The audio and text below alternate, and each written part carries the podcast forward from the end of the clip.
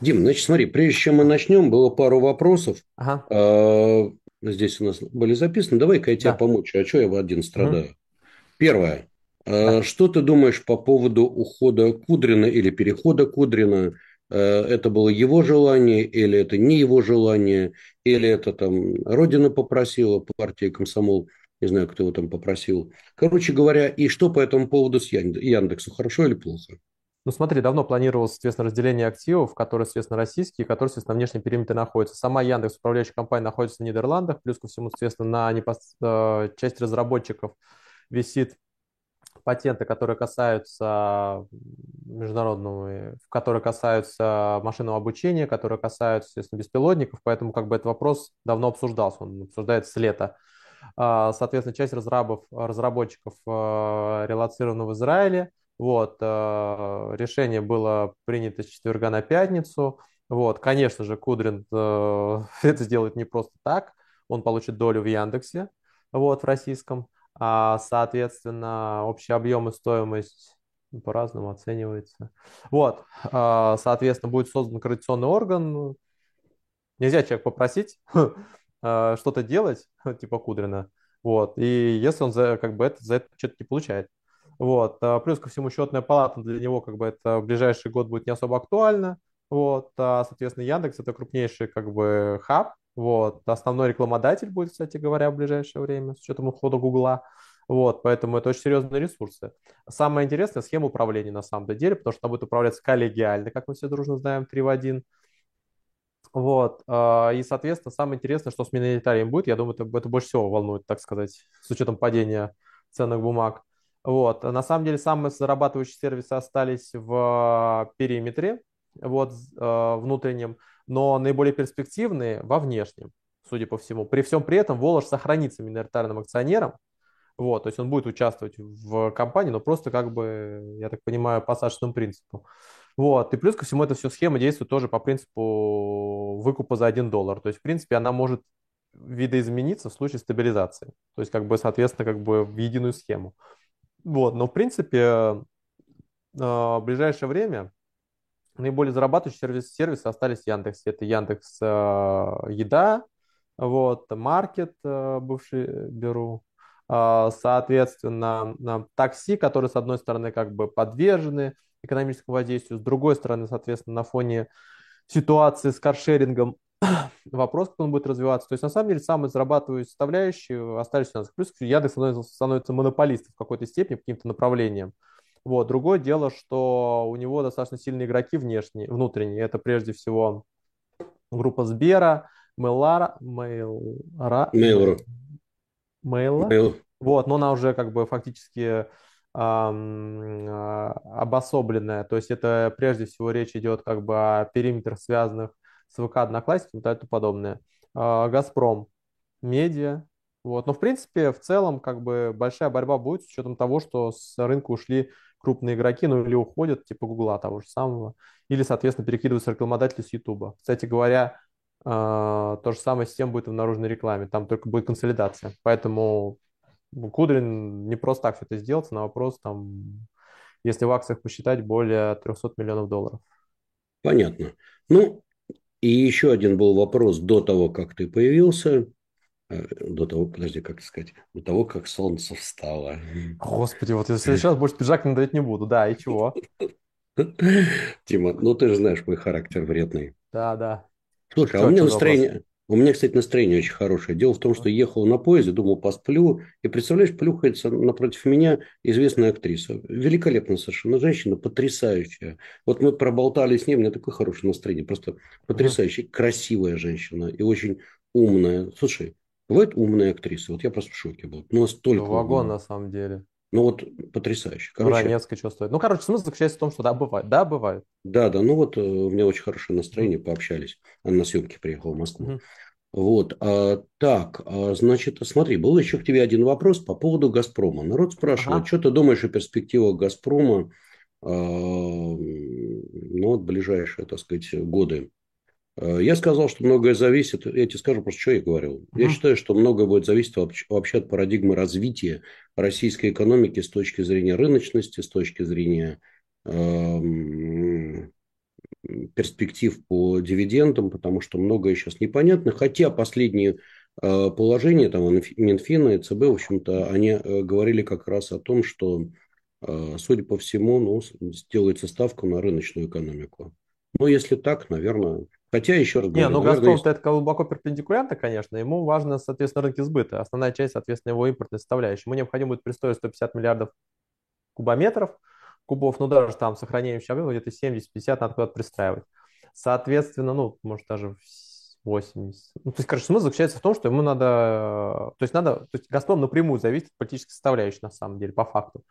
Вот. То есть добыча у него сокращена, как мы все прекрасно понимаем, естественно, он держит за счет цены энергоносителей, которая будет может, э, зимой этого года. Скорее всего, будет, соответственно, объявлена программа газификации дополнительно, то есть увеличение внутреннего потребления, но это не премиальный рынок, соответственно, поэтому я так понимаю, что финансово-экономические показатели будут специфическими. С другой стороны, большое значение будет иметь именно европейское направление, премиальным состоится рынок, как бы первый сценарий, все возвращается. А, вероятность какая-то есть, но не очень большая. Вот, э, соответственно, там все восстанавливается плюс-минус, э, но это требует, будет инвестиции там Северный поток, Северный поток 2. Вот, но с учетом как бы резкого роста потребления газа в мире, вот, это перспективно на самом деле инвестиции. Вот. Второй сценарий – это, соответственно, переориентирование на Турцию, соответственно, прокладка второй Э, третий, четвертый веток по а, турецкому потоку и по, поход в Европу через Турцию. Ну, понятно, что это менее маржинальная схема, вот, соответственно, сохраняет объемы. Вот, третий сценарий, самый как бы такой хард сценарий, типа, соответственно, полное ограничение, соответственно, переход на Юго-Восточную Азию, а, соответственно, с западного периметра а, работа по системе СПГ. Ну, то есть Где? жжение и передача. Но в любом случае, на самом деле, с учетом того, что в ближайшее время только Китаю потребуется примерно 180 миллиардов кубометров газа в год, вот, то есть э, потребление газа будет расти. Оно расти будет даже по прогнозам э, Минэнерго США, предположим, вот, это при том, что они газ добывают, вот, э, то, в принципе, «Газпром», с учетом того, что у него перспективнее есть газовое месторождение, с учетом того, что находится как бы на Восточной Сибири, вот я, это перспективно, правильно. Но я бы сказал так, что, возможно, с учетом разборота на восток, очень серьезные преференции может получить газовое направление Роснефти. Вот, они сейчас пытаются как бы разбить монополию. У нас закон об экспорте газа, который ограничивает экспорт газа не «Газпромом» по трубопроводам. Поэтому я бы сказал, что если решить вопросы с сжижением, очень хороший, вот, нормальный перспектив может быть у Новотека. Вот, а, если Роснефть расковыряет монополию Газпрома на направлении Востока, то перспективы у Роснефти, но в принципе, в целом, для газовых производителей, в целом, если без политического фактора брать в долгосрочной перспективе, а, ближайшие 10 лет будут очень хорошими. С точки зрения, естественно, роста потребления, с точки зрения как бы роста спроса и некоторым ограниченности зауженности ресурса. Дим, но тут же главный это вопрос, ведь не в этом. Главный вопрос, естественно, ты ради чего акции покупаешь? Ради дивидендов. То есть mm-hmm. любоваться, какой красивый «Газпром». Я, я рад за «Газпром». Я готов даже, так сказать, Нет, ну смотри, ходить а, с флагом «Газпрома» и кричать дивиденд, «Ура!». Дивиденд – это обратная, обратная составляющая от «Газпрома». И плюс ко всему, на самом деле, политическая составляющая. Дивиденды в этом году, соответственно, были обусловлены в том числе необходимостью вот, вот последней итерации, а, в том числе компенсировать соответственно, пополнение бюджета через НДПИ, как мы все прекрасно понимаем. То есть вот, вот. это левое летнее кидалово, то есть ты спрашиваешь, может ли оно повториться следующим летом. Как, как а, ты мысли мои читаешь? Все-таки мы с тобой а, уже спелись. А, при первом сценарии маловероятно, потому что, соответственно, высокие цены будут зимой, можно будет отработать, как бы, и плюс ко всему, соответственно, рынок «Газпрома» – это на самом деле серьезный бустер для, а, собственно, фондового рынка. То есть ты выдаешь дивиденды, дивиденды возвращаются на рынок, ну, плюс-минус. Вот, а, поэтому как бы вряд ли, с учетом того, что это как бы такая столб, вот, в фонде, а, как Сбер, то есть я думаю, что вряд ли эта система изменится. Вот, но чем сложнее будет ситуация внешняя, в том числе экономическая и, естественно, спрос на энергоноситель, тем а, более ограниченные форматы выплаты дивидендов можно будет узреть. Поэтому я бы сказал так, что, скорее всего, Федеральный центр будет сохранять как бы выплату дивидендов Газпрома, вопрос их объемов. Это первое. И второе, в случае, если в долгую брать в горизонте, то «Газпром» будет искать партнеров, вот, он уже их ищет, типа там, китайских, и все остальное, а вот им дивиденды нужны. Поэтому я бы сказал, здесь есть политическая составляющая. Ты дивиденды выплачиваешь не только ради миноритариев, ты дивиденды выплачиваешь ради стратегических э, инвесторов, которые заходят тебе не просто так. Вот, поэтому есть такие подозрения, что то, та же самая Роснефть, например, до, сих пор как бы квази платит BP. Вот, между, и при том, что как бы там все уже в очень сложных отношениях. Поэтому я думаю, что вот именно развитие через стратега и работа с внешним периметром, и, кстати говоря, возможный выход на внешний периметр, естественно, там в юане во всякие эти э, истории. Об этом поговорим заставит, отдельно Заставит «Газпром» э, сохранить определенный уровень дивидендной составляющей. Но, в принципе, предмет это станет известно, понятно, где-то, я думаю, 14-15 декабря, э, января, исходя из э, температурных режимов, исходя из схемы работы с «Газпромом». Если не будут отрублены два канала, «Газпром» может дать неплохой результат финансовый. Ну, Будем надеяться. Главное, чтобы действительно платили дивиденды. Вот. А тем более, что... Ну, я думаю, что мы с тобой еще по теме газа поговорим. А она... Кстати, обрати внимание, ты ни слова не говоришь про Сургутнефтегаз, а насколько я знаю, там тоже довольно большие именно газовые программы у них Ну, э, Сургут это такая большая копилка, на самом деле. Всегда она была. Там всего единственная нефтепереработка одна, в принципе, у организации. Вот. Есть очень много газовых объектов у нефтяников, потому что, как ты понимаешь, газовые нефтяные месторождения как бы смежные, даже взаимозависимы, потому что иногда, то есть никак не иногда, а, идет, естественно, попутный газ и подобное. Но до последнего времени как бы развитие их на восточном периметре были ограничены именно, соответственно, ну, ограничением по экспорту. Но ты можешь все что угодно как бы а, развивать, и все равно эту систему «Газпрома» газопроводов надо влеплять и через нее поставлять. То есть, грубо говоря, сейчас на данном этапе ты с восточных э, месторождений можешь поставлять именно газ, а, ну, исключительно там э, инструментами силы Сибири, плюс-минус. Mm-hmm. Вот, даже как бы крупные месторождения, которые рядом находятся, типа Кавык-то, как бы вот оно в это все дело упирается. Поэтому Сургут, он все-таки заточен был под, э, за, под европейский периметр. У него основная часть месторождений как бы находится в Запсибе. Ну, то есть как бы, поэтому я бы сказал, что с другой стороны, как бы у него там издержек меньше. Я думаю, что у Сургута есть хороший потенциал, если они а, э, начнут в какое-то направление фундаментально двигаться, у них как бы такое этот, э, Слушай, все время ощущение задержки. Александр Коган, это не Бузов, успокойтесь, это не Бузов. Там просто, ну, неважно. В общем, не Бузова. Просто а, ты взял там, соответственно, надо тизерил, как бы тебе теперь будут это... Ну да, да, да, да, рот теперь волнуется. Нет, это не Бузова, успокойтесь. Вот, а, значит, смотрите, тут были вопросы, не заморозит ли вклады населения. Друзья, не заморозит, никому это нафиг не надо это просто ну, нонсенс. Зачем банкам, главное, мороженое вкладывать население? Ну, это да, да, да, это, это просто нерационально, и этого не будет. Это, во-первых, э, так, Дим, ну, давай да. мы с тобой пойдем по нашей повестке, а первое, что у нас по нашей повесточке, это ЕС, наконец, взял вот так вот и установил потолок цен на российскую нефть. Сидели вот ребята... Вот, это да. в течение месяца, он вот так вот взял и установил, ну да. Ну, вот взял, да, и установил. Значит, сидели ребята, редели, Э, так сказать, думали, гадали. Поляки кричали 30, но в крайнем случае 40, греки говорили давайте 70. В итоге сошлись на 60. Понятно, угу. что... Но динамичным 60, как тоже пованговалось. Да, понятно, что будет пересмотр, только, по-моему, каждые два месяца, да? Ну, каждые вот. два месяца можно раньше. Да, переговоры об этом уже велись давно. Э, вот, и рынку, честно говоря, да и переговорщикам надо было что-то решать, но вот решили. Но Э, понимаешь, я не буду задавать вопрос, почему 60. Ну вот потому что. Э, и не буду задавать дурацкий вопрос, почему так долго думали. Ну, понятно, что очень много факторов. Скорее, давай подумаем вот о чем. Действительно, а что в связи с этим будет?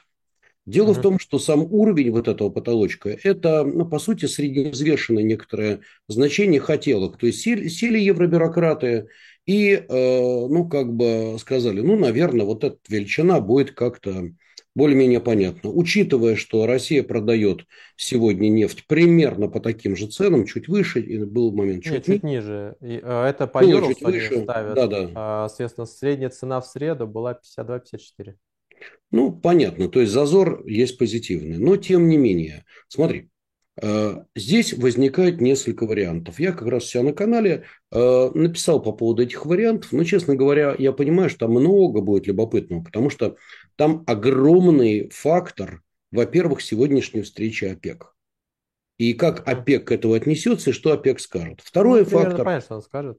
А вот сейчас это обсудим как ага. раз. Э, тема вторая.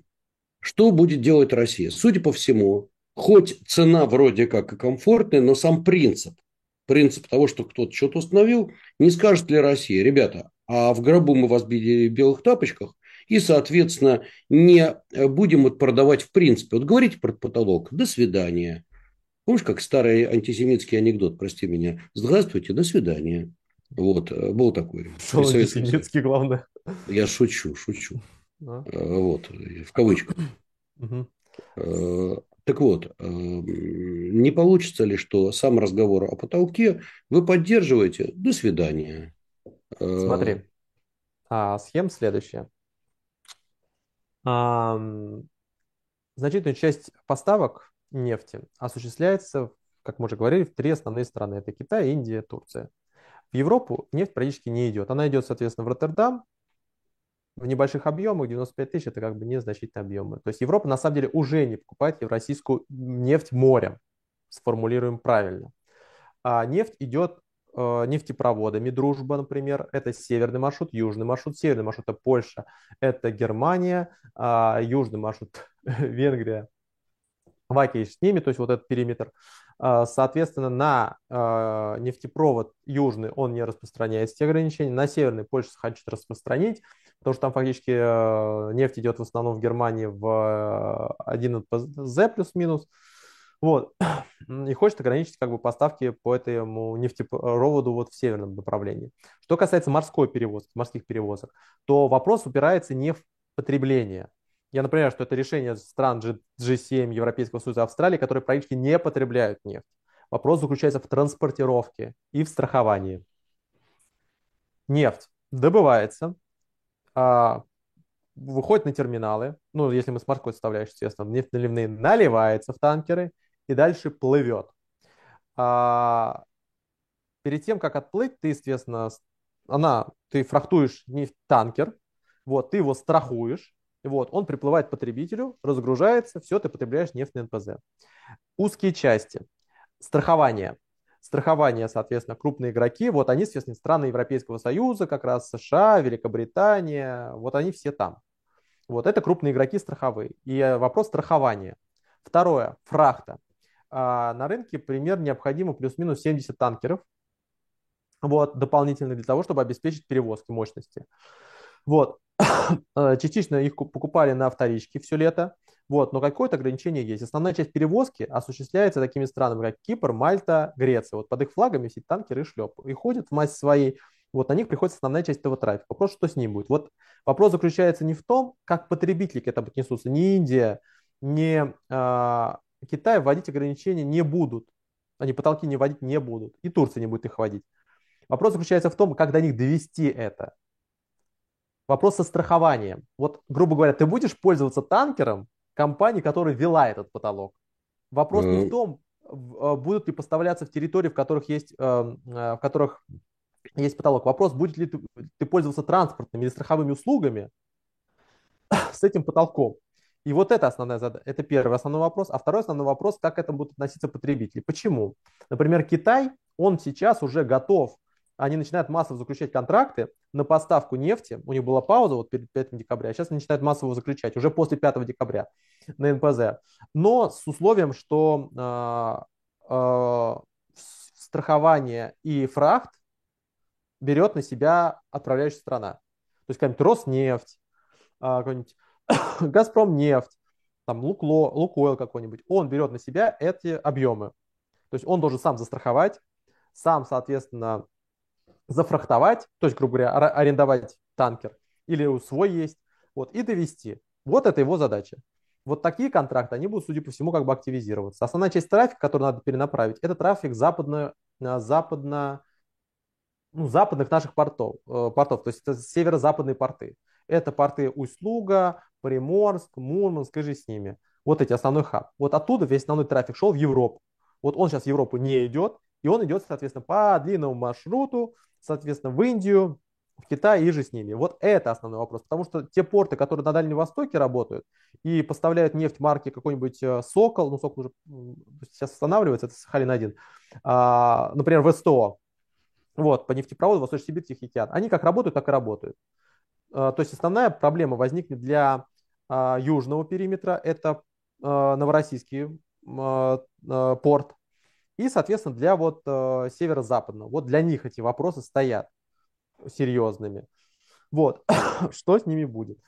И как они будут поставляться?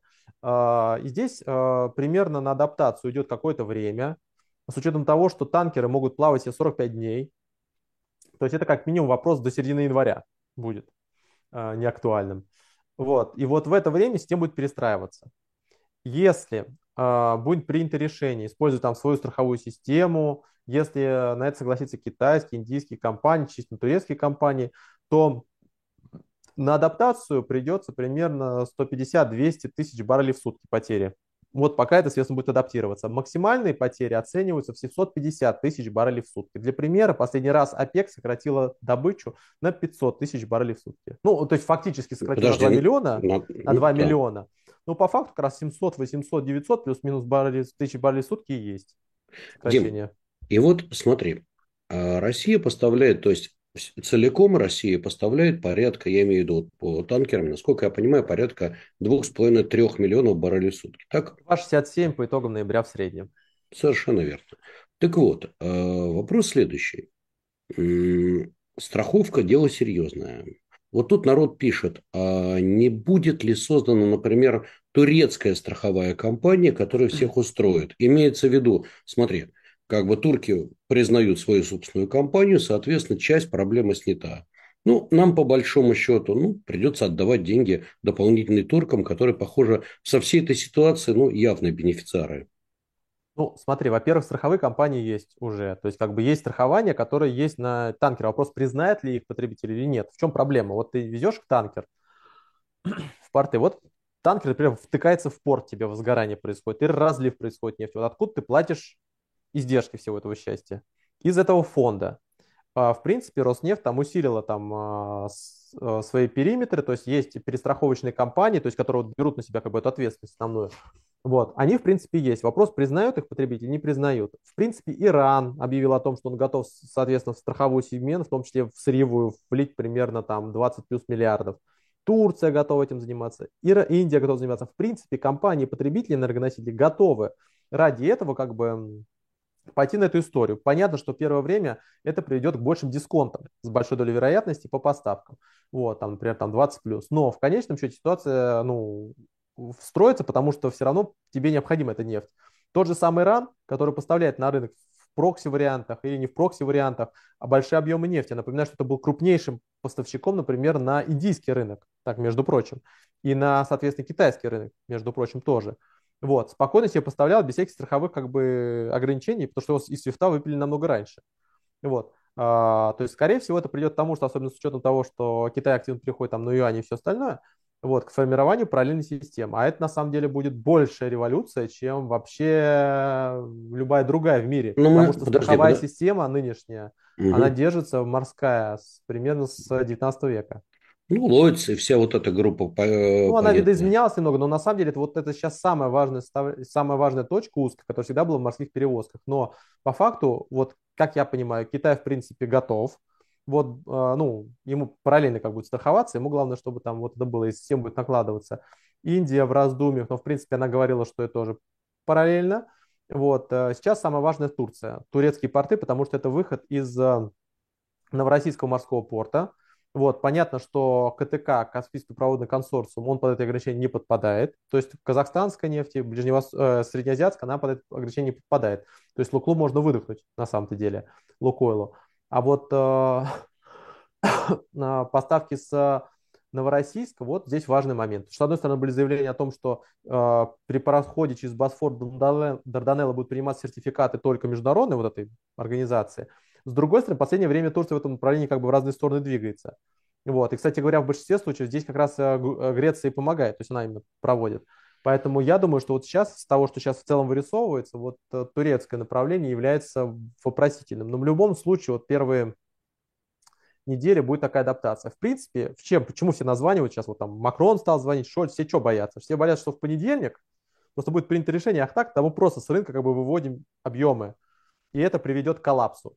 То есть ты сейчас, если тебя с рынка выведут, там, например, там, предположим, ну ладно, бог с ним, 2 миллиона, это, конечно, абзац, ну даже миллион. Даже миллион, а, это, это уже 500, сразу студия. Это, это будет абзац, потому что как бы рынок, то есть как бы у тебя в отопитый период, у тебя, соответственно, это, ну, как бы, это схлопнутся все. То есть везде будет сверхвысокая инфляция, вот тут все такое. Вот 150, которые Елен прогнозировал, вот этот вот там будет, ну, 140-120. Но это все равно будет очень, очень тяжело, в принципе, рынком. То есть это и, на, и производителям будет тяжело, то есть, как бы, то есть ты с рынка уходишь. Вот, но вот такая-то система мгновенной смерти, она предусмотрена. Поэтому я думаю, ОПЕК, исходя из этого, будет ждать. А, Судя по тому, что у него онлайн, вот, он подождет реакции рынка. Если, соответственно, будет происходить схлопывание, то есть если будет происходить как бы нормализация, то есть все поставляется, как поставляется, то он, все равно, то он будет снижать квоты. Ну, потому что как бы ограничение 5 декабря не повлияло на рынок, соответственно, он как бы цена может все равно снижаться, потому что с рынка нефть уходить не будет, а эту нефть будет уводить ОПЕК с рынка, то есть сокращая свои квоты. И для РФ это будет выгодно, потому что мы и так не, добыв... не, добав... не добираем квот, то есть основной удар в этом случае придется по Саудовской Аравии. Она будет сокращать свой квот, чтобы держать стоимость. Вот. Если с рынка будет уходить нефть, и цена будет, соответственно, подавливаться, то ОПЕК ничего делать не будет. За, него, за нее все делает как бы рынок. Поэтому я думаю, что ОПЕК примет решение с большой долей вероятности либо не снижать, либо снижать менее, э, примерно на 500 баррелей в сутки, не больше. 500 тысяч. 500 тысяч. 500 тысяч баррелей в сутки, да, не больше. А, и ждать, э, как среагирует рынок. То есть Подожди. я такой, я, я такое предположение, что на, на самом деле он может подождать, как будет 5 декабря, а потом уже принимать решение о дополнительном снижении, внеочередное. Ну, короче говоря, сегодня в 15.00 по Москве собираются... Жесткого министр... снижения не будет, потому что, во-первых, это онлайн. Это уже говорит о том, что жесткого снижения не будет. Обычно, естественно, все приезжают, когда там что-то такое резкое. Второе, техкомитет отменили. Это означает то, что если снижение будет, оно будет небольшим. Вот, заседание его, поэтому с большой долей вероятности нас ждет либо незначительное снижение, либо э, ожидание в преддверии 5 декабря. Так, ну Ван давай, вот, твое любимое слово. Значит так. А я отвечаю, что говорю. Короче, вангуем. 5 декабря, пардон, это завтра. Да. То есть, какая будет завтра цена на нефть? Это я понимаю, что вопрос это свинство такое задавать. Не, не, не, это, что... это, это на, на самом деле надо задавать правильный вопрос. Это очень правильный вопрос, как бы он от этого зависит вообще все в этом мире в завтра, в ближайшие две недели. Хороший вопрос. Пока что рынок готовится к реальным, соответственно, танкерам, как они пойдут вот в первый день из портов, то есть первые данные, которые появятся. Я так думаю, к концу дня они появятся. Есть такое подозрение, что в определенном моменте будет проседание, то есть пока рынок будет адаптироваться. Вот с другой стороны, даже если танкеры пойдут, все равно до, эта система не начнет работать нормально до 15 января, до 20 января, потому что танкеры, которые выходят, они все равно смогут нормально себе доходить до середины января.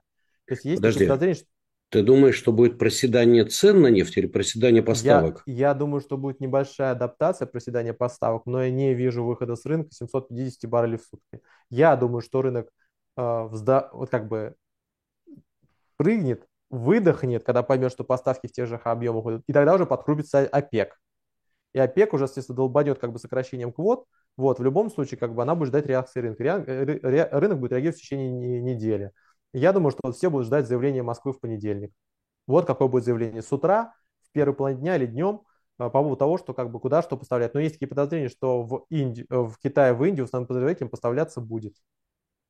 Не, ну понятно, они же ни слова не говорили про потолок. Так вопрос в другом заключается. Вопрос заключается в том, как, во-первых, как страховые компании реагируют. То есть здесь узкое горлышко не потребители.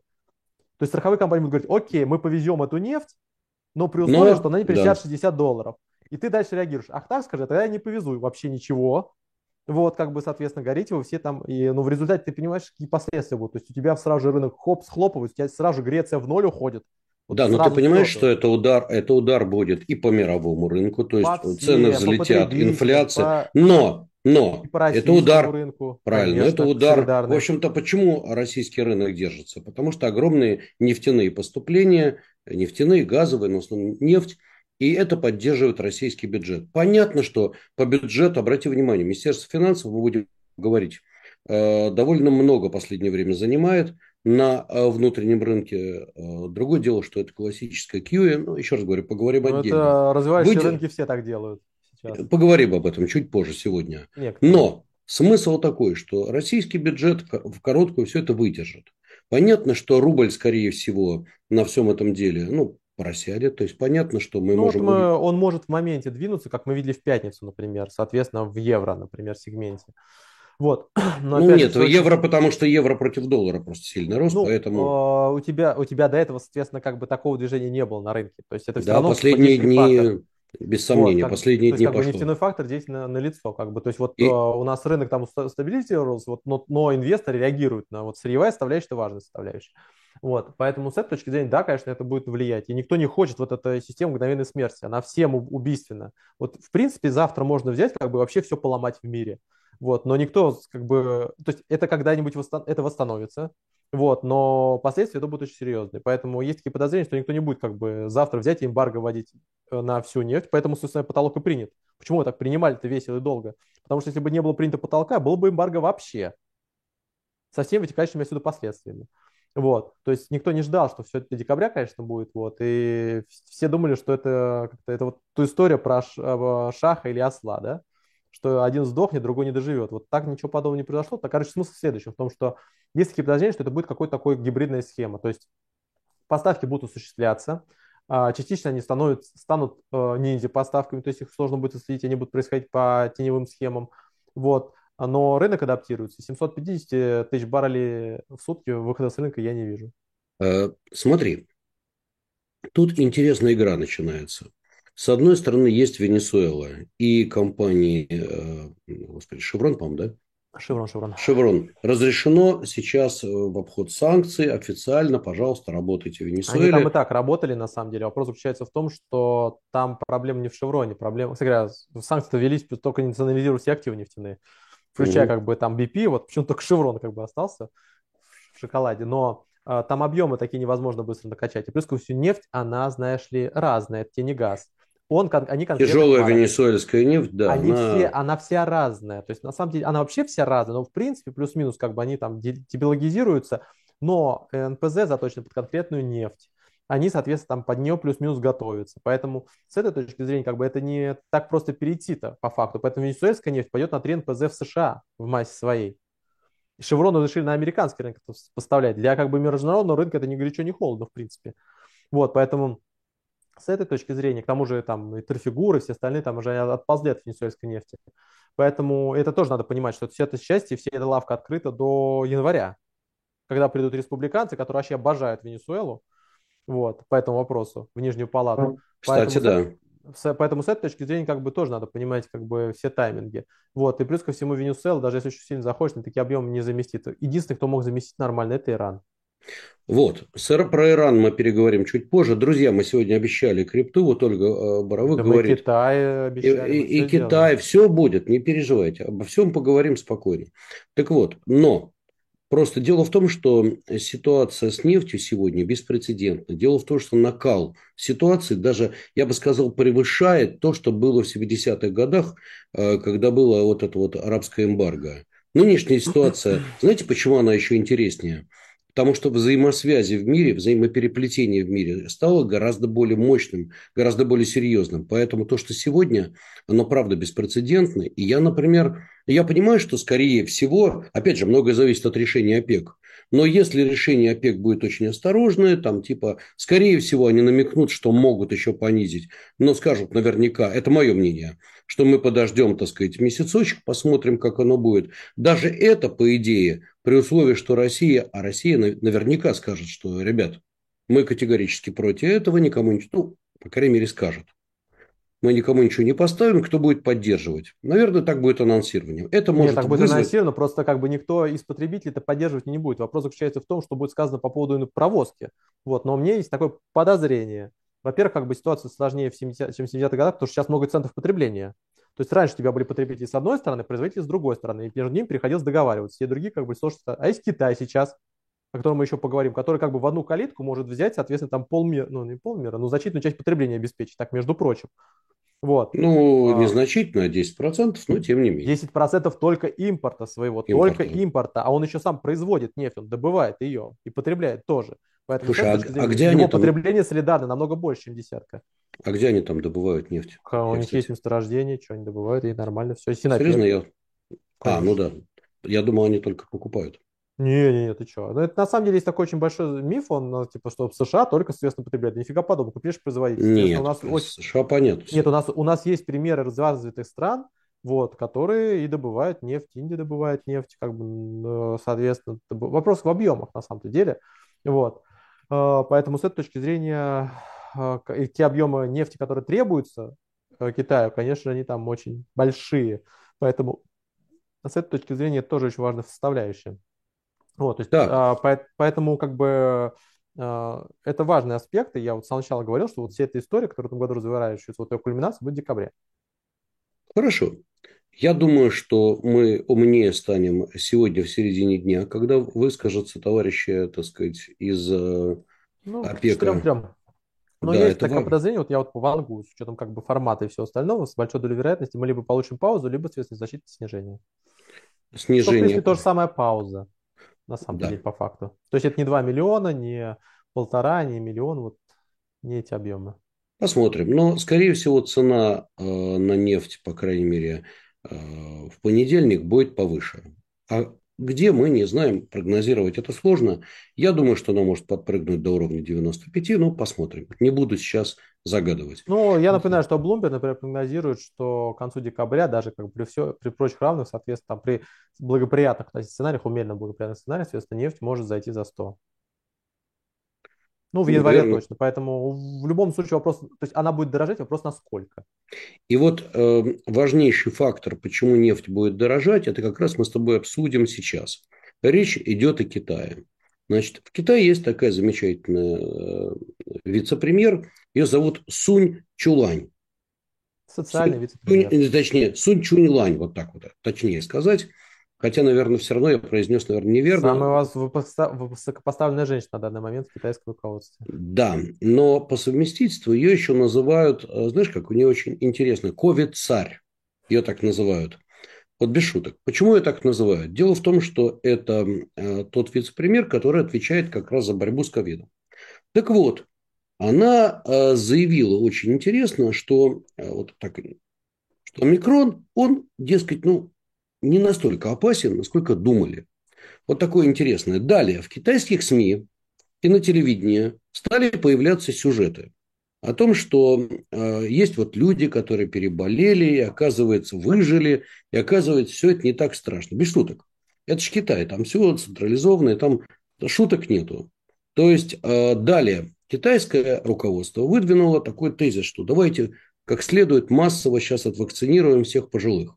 Ну, как бы и все у нас будет хорошо, потому что понятно, что пожилые – это источник самого большого риска. Мы помним очень хорошо начало 2020 года, как просто массово погибали пожилые люди в той же Италии. Помнишь в основном? Они Смертность была везде какая? погибают больше могли, Понятно, но что как мы, бы кстати говоря, между прочим, скоро будет уже, подожди, 20-й, 21-й, 22-й, скоро будет уже третья годовщина, между прочим, ковида.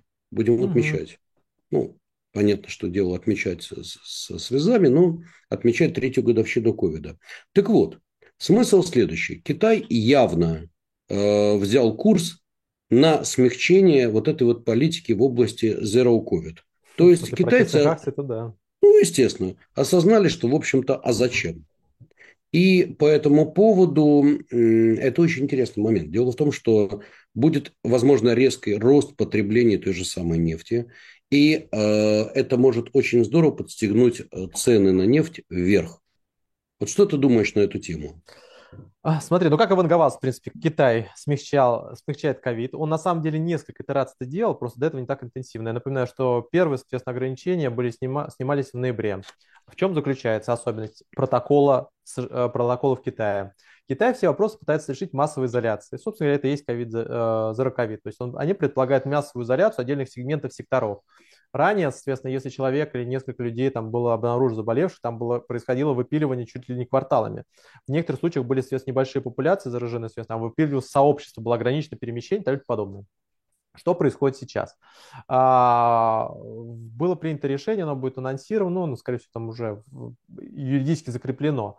Вот, в том, что сейчас произойдет индивидуальная э, изоляция. Это вообще инно- инновации в Китае. Почему раньше они в домами, вот сейчас последние эти последний протокол предполагает, что там могли домами изолировать. В принципе, вот у тебя жилой дом, например, там один заболевший, Да просто, да, да просто забивали подъезды и весь, все. весь дом, ну там не так, что забивали, там просто система была, но неважно, важно то, что целый дом. Теперь в результате происходит индивидуальная изоляция. Она будет распространяться на первом этапе на беременных, а, пожилых с хроническими заболеваниями и особые случаи. Но по факту под особые случаи будет попадать очень много кто.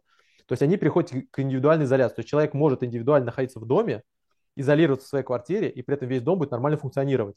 То есть уходит система массовых изоляций. Вот это самое опасное. Второе, что было сказано до этого, то, что прогнозилось, в принципе, они переходят на вакцинацию массовую. Раньше у них была проблема в том, что не свою вакцину только кололи, эффективность ее была не очень высокая, особенно в последних, соответственно, видах э, ковида, где, соответственно, эффективность менее 30-40% и так подобное. Вот. Теперь они массово будут закупаться вакцинации, в том числе и внешнего производства. Это к тому, что можно на этом сыграть, соответственно, а, вложившись в фарму, потому что Китай колоссальный потребитель. Вот. И если он сейчас развернет программу массовой вакцинации, а они это делают очень быстро вообще-то, вот, они там целые города так э, вакцинируют. Э, для пенсионного возраста это очень будут большие заказы. То есть они переходят к мягкому формату. А, то есть считал, что эта тема C-сигнатурная, такая как бы его личностная такая тема, с ним связанная, вот именно как бы жесткий ковид. И вот за это ВОЗ один раз похвалил, он после этого так вот делает. Вот. А, но это очень большие э, издержки были для энергоносителей, как мы все понимаем. То есть все последние падения были связаны не с политическим фактором, просто Китай восстановился. Сейчас у него стал, до этого у него весной стал Шанхай, теперь у него стал там Чиндун, то есть у него там э, часть Пекина, внутренняя Монголия, вот. То есть у него много чего вставало из-за этого, потому что там прям целая изоляция. Ну, тоже завод Foxconn, который больше известен, там они просто завод изолировали, вот, народ там пробивался со штурмом. То есть и уход э, системы жесткой изоляции из Китая – это очень серьезный boost для экономики. Сейчас под ограничениями в пиках в ноябре находилось до 1 пятой всего производства в Китае, в той или иной степени связанной. Что такое пятое производство, которое может обеспечить? Ну, то есть Китай – это очень серьезный, а, очень серьезный потребитель энергоносителей. Он ежегодно, ежедневно поставляет, потребляет, то есть импортирует 10 запятая 18, то есть 10 миллионов 180 тысяч баррелей в сутки. Я напомню, что, я, я напомню, что дневное потребление в мире вообще составляет 100 миллионов баррелей. Около 100, То есть да. Каждый То день есть... потребляется, это очень важно, 100 миллионов баррелей. Вот день. День 100 миллионов, день 100 миллионов. Соответственно, более 10% от этого Китай.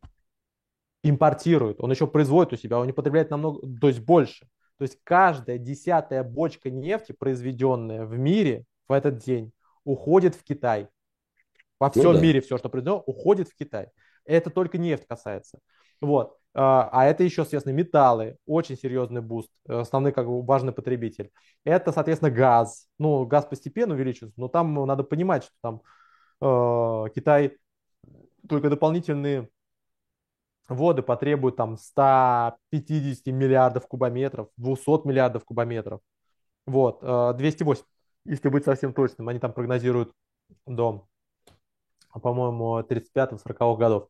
Вот, 250 миллиардов кубометров, только один Китай 280 миллиардов кубометров. Это как сейчас полторы Европы по направлению Газпрома, 150 миллиардов, вот, ну, то есть практически пол, две Европы. Поэтому с этой точки зрения это колоссальный потребитель вообще-то. Поэтому снятие у него э, ковидных ограничений, это серьезно будет boost прежде всего, ну там со всеми проистекающими последствиями. То есть обычно снижение ковидных ограничений это удар по IT-компаниям, которые активно пользуются, соответственно, как бы э, коронавирусом. Если вы смотрите ситуацию с чипами, она во многом еще связана с тем, что активные заказы пошли именно в период ковида. Вот и сейчас у нас перв, впервые такая волна падения интереса к полупроводникам во многом связана с тем, что уход от карантина и вот от дистанта, это, соответственно, серьезный удар, в том числе по интернет-сегменту на самом-то деле. Меньше народ контента потребляет, меньше трафика, все остальное. Это все к чему? Снижение карантина может сказаться негативно на объемах трафика в Китае, в китайской сегменте, но э, хорошая новость для всех э, крупных структур, которые рассчитаны на потребление активное. Автотранспортные средства. В Шанхае в период коронавируса а, в период этих а, а, в период локдаунов потребление транспортных средств упало на порядки. Там, по-моему, за весь локдаун было продано там сотни машин. Машин. Сотни. Нас крупнейший порт в мире практически вот, ну, крупнейших, агломерацию, из крупнейших. То есть, как бы автотранспортное средство, а, недвижка, потому что никто, естественно, покупать не будет в, этом, в этот период. А, соответственно, entertainment весь, а, соответственно, все активности, связанные с энергопотреблением, вот а, это все растет. То есть, с автотранспортными средствами, там, это потребление бензина, вот это все выращ... растет. А снижается, как правило, соответственно, IT-сегмент, вот. Плюс ко всему прогнозируется как бы неплохой заход в фарму с учетом того, что собирается расширить программу вакцинации. Поэтому вот если игра... искать отрасли, которые в результате могут выиграть, проиграть. Вот примерно расклад такой, если не погружаться. А теперь э, от этого дела, то есть это может очень здорово тоже подстегнуть цены на нефть вверх. А теперь, а теперь мы с тобой переходим э, к соседней теме, тоже по Китаю, но еще, пожалуй, более важной. Угу. То есть вот то, что мы сейчас с тобой обсуждаем, будет влиять на нефть э, в промежутке ближайших нескольких дней, недель и так далее. Двух Сейчас... месяцев примерно считается, что основной выхлоп вот от этого снижения, э, снижения карантина, то есть как бы э, ну, вот восстановительный рост, прогнозируется с конца декабря с выходом на середину января, и потом следующий пик – это китайский Новый год, это февраль. Середина. Угу. А, но мы с тобой сейчас обсудим вопрос, который, на мой взгляд, носит гораздо более судьбоносный характер. Вообще сейчас мир вот меняется на глазах. И вот то, что сейчас произойдет у нас с тобой, оно по сути своей носит вот действительно судьбоносный характер. Что происходит? Ну, казалось бы, мелочь. Значит, у нас 7 декабря, ближайшие, то, соответственно, дни на этой неделе, ну, в смысле, на следующей неделе, будет встреча. Встреча, в, как я понимаю, в Эр-Рияде, да? В Эр-Рияде будет очень крупный саммит, а, соответственно, арабский. Ну, вот на рынке как бы это все в курсе, просто как-то для более широкой аудитории как бы это новость. А, туда приезжает Си. Это будет четвертый визит с начала открытия карантина и первый визит на Ближний Восток с карантина. Си никуда не ездил до этого, он э, ездил только до этого в Узбекистан, Казахстан, точнее, Казахстан и Узбекистан, потом на G20 приехал, ну, съезд партии, а вот теперь на Ближний Восток. Извини, а, в извини. Эр-Рияд. Да, и вот здесь вот самая серьезная вещь-то какая? А та вещь, которая стоила головы, между прочим, Саддаму Хусейну. Когда Саддам э, заявил, что теперь, ребятки дорогие, все, забыли про американский доллар, будем рассчитываться теперь только там, в евро или еще в чем-то еще хотел. Ну, как бы так случилось, что, знаешь, так, помнишь, как-то снег, говорит, башка попадет, совсем мертвый будешь. Вот, вот после этого Саддам Хусейна ему немножко не поздоровалось. Ну, просто альтернатив не было. Евро Абсолютно. не было в классическом понимании. Абсолютно. Собирался рассчитываться, совсем понятно. Насколько я понимаю, а Китай и Саудовская Аравия собираются обсудить вопрос перевода как минимум 50% расчетов а, или 100% в ну, юане.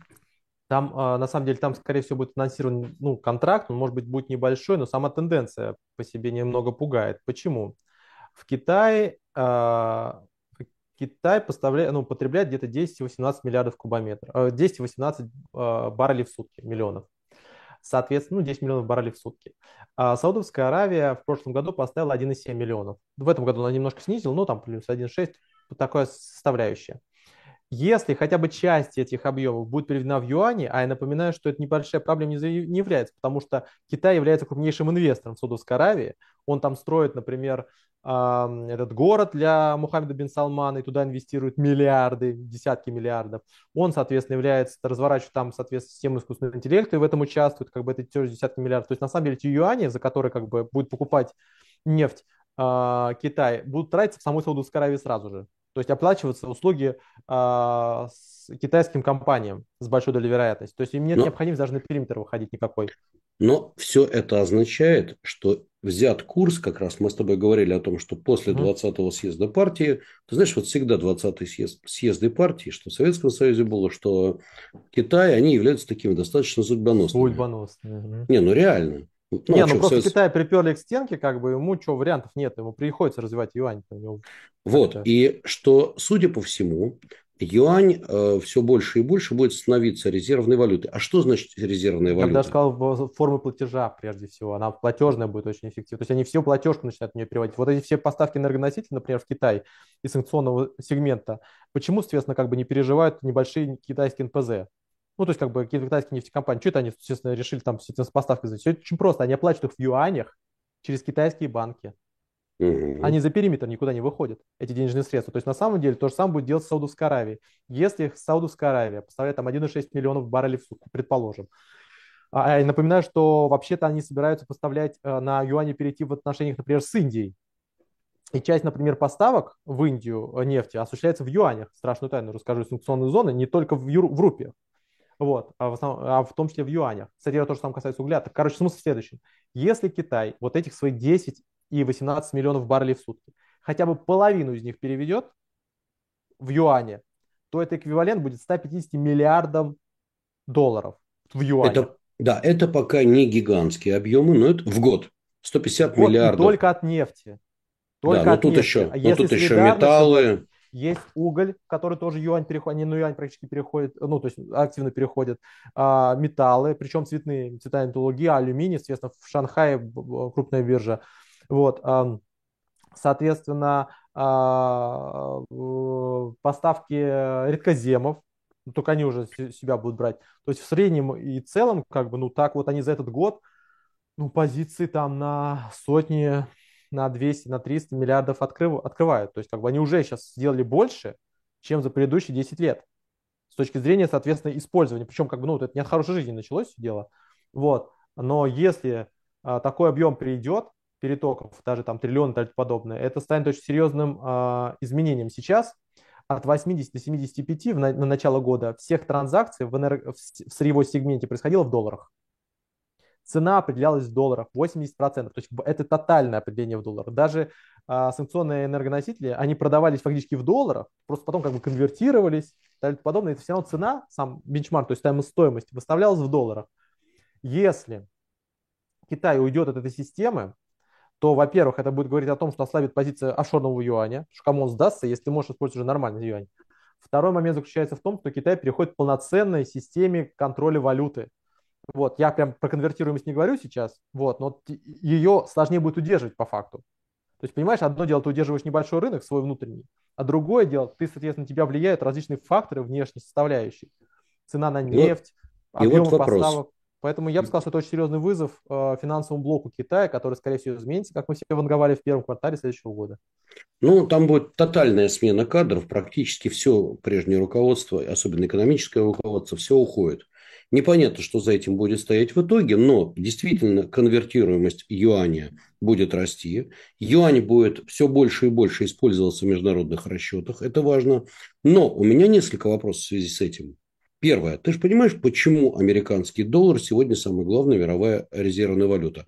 Кроме того, что он обеспечен там, технологической мощью Америки, он обеспечен военной мощью Америки, он обеспечен экономической э, мощью и, наконец, что самое важное, пожалуй, сегодня, административной тихой мощью Америки, когда можно решать различные вопросы. А Он, соответственно, американский доллар, является еще и той валютой, за которой можно купить практически все в наличной или безваличной. Я бы сказал, что это основная составляющая, это высокая ликвидность Вот. инструмента. И второй еще важный момент. В американских нет другой валюты мира, в которой такое большое количество ликвидных инструментов. Допустим, у тебя есть 10 миллиардов долларов. Тебе завтра надо их инвестировать. Вот ни в какой валюте мира, ну, 20 миллиардов, 30 миллиардов, ты не можешь их инвестировать, кроме как в американском долларе, потому что глубина рынка просто относительно небольшая. И даже в юанях все равно эта глубина рынка сегодня незначительная все-таки. Нет, но здесь на самом деле доллара. вся упирается в инфраструктуру. Если будет создаваться как бы отдельные хабы, например, что такое, например, взаимодействие с Саудовской Аравией? Это будет означать, что там будет создаваться целый свой сегмент, свой хаб. Там можно будет эти юани потратить. То есть ты сможешь, если что, вот есть юань, юань, например, эквивалент там, 10 миллиардов долларов, ты можешь взять, пойти в Саудовскую Аравию, например, соответственно, и вложиться там в какие-то проекты Мухаммеда бин Салмана, или взять там, купить, например, соответственно, нефтехимию, или взять, соответственно, там оттуда поставить реэкспортом, предположим, транспортные средства какие-нибудь там э, еще где-то, или в Объединенных Арабских Эмиратах. То есть на самом деле а, именно сырье, как ни парадоксально, а, является основным массивом. То есть сырье продается каждый день, каждую минуту происходят объемы, большие проходят. Вот это платежи, которые соразмерны с очень большими, там, то есть они основной как бы такая база всего этого процесса. Потребление плюс-минус оно ровное. Вот у тебя, например, 100 миллионов э, в этом году, там плюс-минус там 98, до этого 99. То есть она на самом деле не сильно меняется по факту. Ну, то есть вот если год к году. Поэтому с этой точки зрения вот э, э, рынок идет за платежом. Если тебе надо что-то купить, ты всю инфраструктуру выстраиваешь. Сначала у тебя там выстраивается система деривативов, у тебя создаются форварды, у тебя начинает выстраиваться вся инфраструктура трейдинга, которая с этим связана. И постепенно она выстраивается вслед за потоком.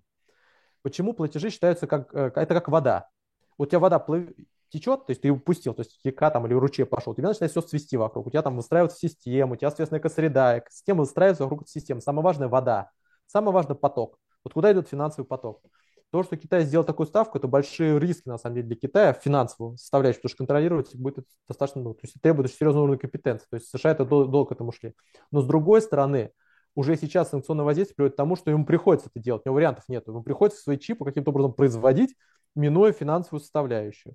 То есть как бы ему приходится, а, и Индии приходится работать, как бы уходя от вторичных. Вот это самое опасное в санкционном воздействии. То есть у тебя начинает меняться и архитектура в целом постепенно. Вопрос заключается, когда эта критическая масса наберется, чтобы основная часть инвесторов как бы восприняла ее как реальную альтернативу.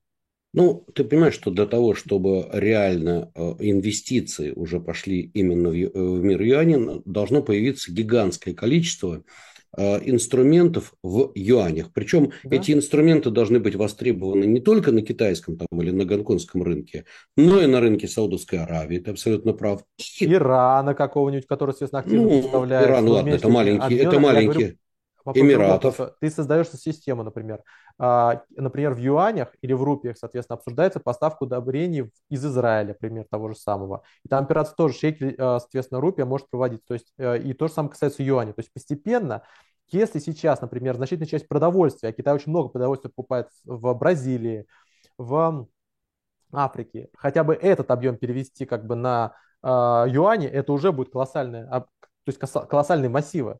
То есть на самом-то деле э, есть очень многие сегменты, которые вот держатся вот на таком гигантском потоке, который не пересматривался очень долгие годы. Но вот Китаю, что там необходимо, условно говоря, это вся инфраструктура. То есть все-таки это не конвертируемая валюта, она не такая ликвидная. Вот. И когда эти критические массы вот этих юаней начнут накапливаться в разных странах, то есть, например, там, там в Беларуси, которая там удобрение то же самое делает, или, например, в Средней Азии, в Юго-Восточной Азии, в Индонезии, в Саудовской Аравии и так далее подобное. Вот тогда э, эта ситуация изменит. Саудовская Аравия крупнейший производитель энергоносителей. То есть ты когда сможешь выбирать, какой контракт осуществить и поставить, если у тебя будут в качестве опции контракты в юанях долгосрочные, то как бы эта ситуация будет менять. Важно то, что э, если эта опция появится в принципе как бы в линейке, то ты сможешь ей воспользоваться. То есть система меняется, когда твой потребитель на нее переходит.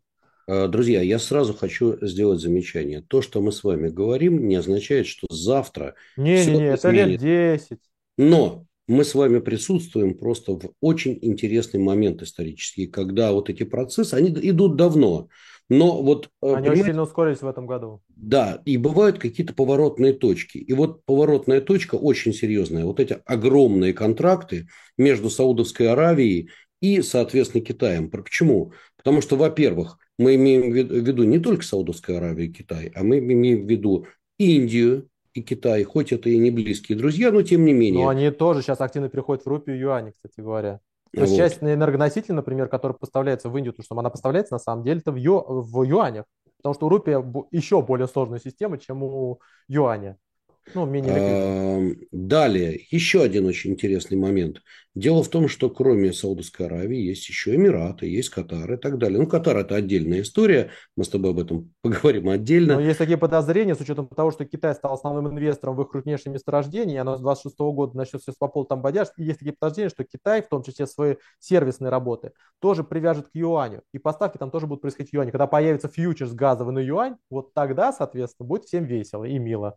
Вот смотри, и э, следующий этап – это уже, ну, смотри, сегодня вот у тебя в кармане, так сказать, пачка долларов зеленая, да, такая.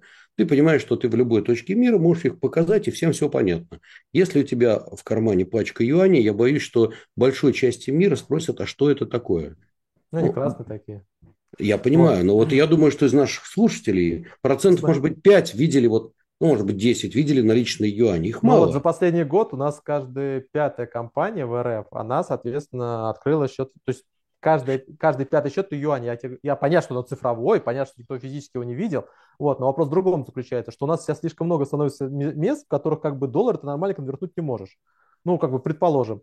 Хорошо, ты понимаешь, как доллар выглядит, но тебя как бы по, по нормальному курсу эффективного реализовать, например, здесь достаточно сложно. То же самое касается, предположим, а, Ирана, Кубы. Ограничения на него есть, соответственно, на Ближнем Востоке. То есть на самом деле как бы а, вопрос заключается в том, насколько а, быстро лидеры рынка в целом ряде сегментов перейдут на эту систему.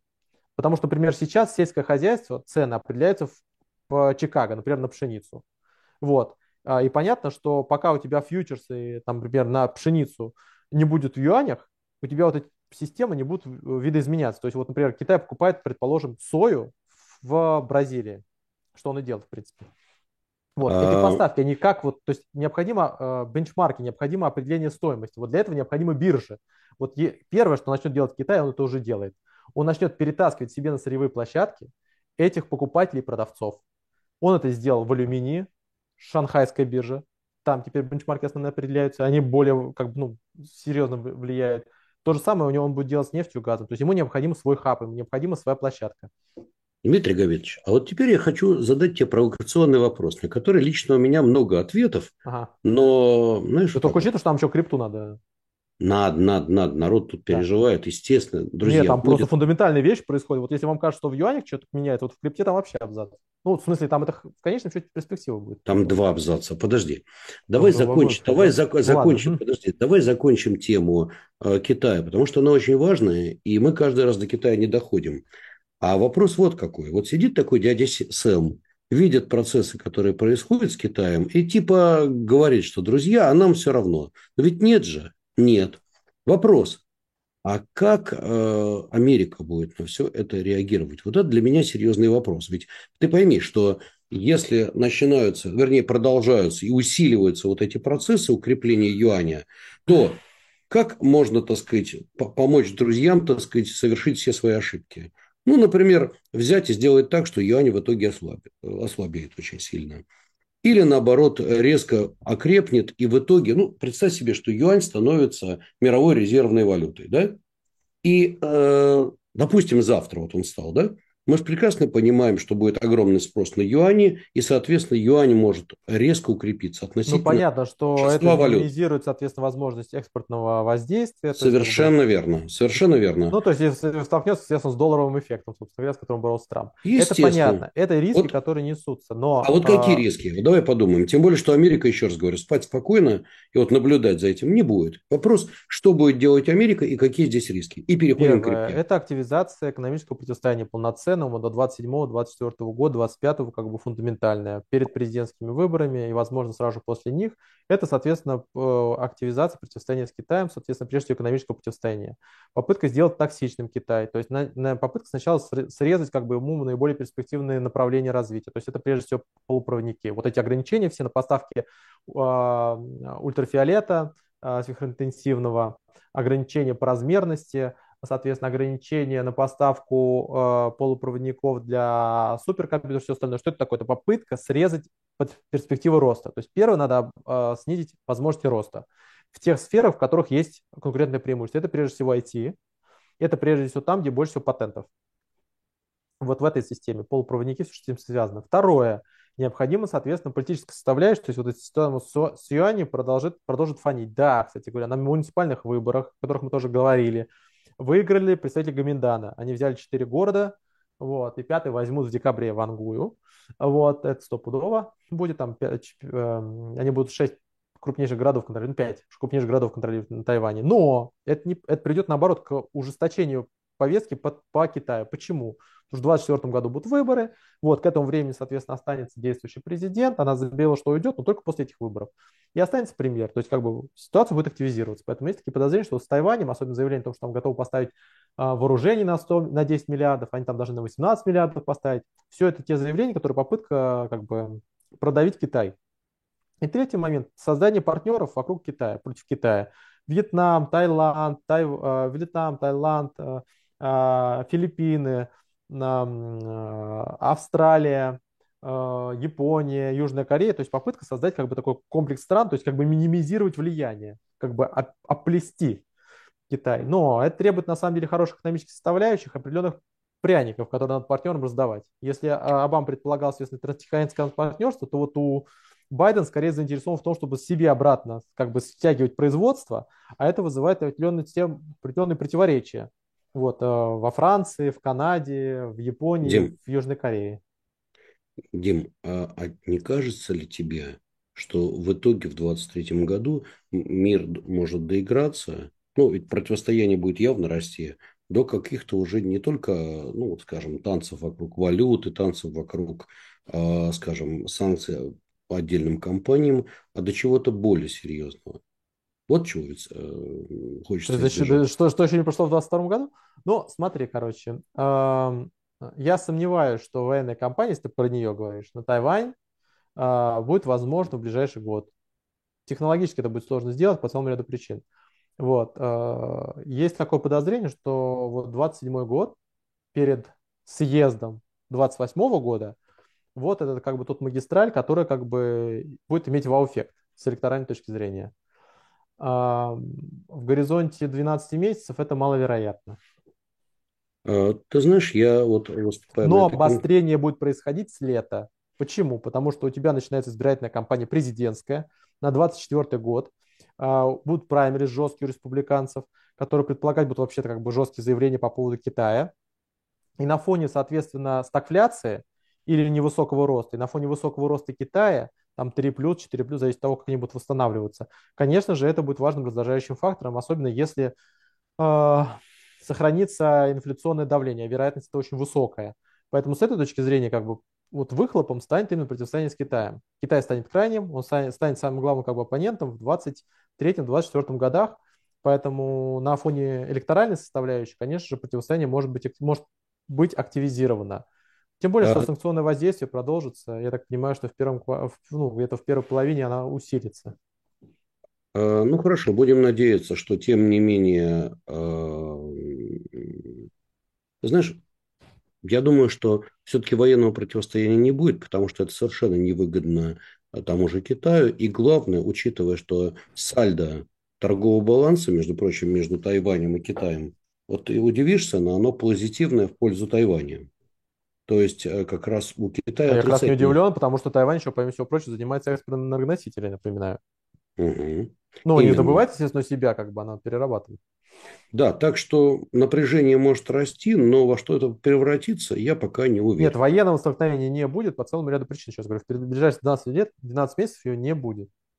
Ну, ну если там не какой-то форс-мажор, там просто там, что-то куда-то упадет, или целенаправленно кто-то поедет, но вот как бы пока что этого не произойдет. Но риторика будет очень жесткая, экономическое противостояние будет развернуто. Помнишь Борис Николаевича? Военного противостояния не будет. Вот такая вот загогулина. Помнишь? А я помню, а я помню. Так, ну ладно. А давай теперь мы с тобой перейдем к той теме, про которую уже э, все, так сказать, нам уже сказали, имейте да, совесть. Да, да, давай, давай, мы давай, поимели совесть, мы поимели совесть и будем обсуждать тему крипты. Ну, друзья, в первую очередь э, события, которые происходят в мире крипты, действительно носят фундаментальный характер. После того, как э, Тима, не, не делай такое страшное лицо. Я просто как я бы сам мы сейчас как бы говорили, что фундаментальный характер там носится уже в течение нескольких месяцев, как бы наконец-то оно рухнуло. А кто-то еще, между прочим, говорил еще, что Кэти Вудс молодец, ага. Дима, она отважный человек. Мне еще это... раз. Отважный человек, который вместе с горячим поездом летит как бы из этого с моста, это тоже еще отважный человек. Ну, да. Что есть, то есть. Вот. Мне э, запретили, ты знаешь, я выступал... Нет, она на самом деле очень интересно э, перебира... пересобирает портфель, то есть вот с учетом того, что происходит, что фронтальное происходит снижение, она очень интересно пересобирает. Это вообще на самом деле очень профессиональный подход. Вот. Но сама идеология, типа, давай инвестировать это дно, вот, очень-очень-очень сильно оспаривается. Причем это дно было три раза у нее. Mm-hmm. Вот, поэтому как бы, ну, она, она это может свой портфель переформатировать. Обычный инвестор, которому рассказывали летом, что надо входить, вот сейчас все подешевело, ага, так, ладно, давай с самого начала. Значит, волна э, по поводу того, что произошло с FTX, э, катится по всему миру. Значит, во-первых, у нас обанкротилась биржа FTX, и понятно, что э, огромное количество инвесторов, в том числе институциональных, потеряло, да, да, потеряли огромные деньги.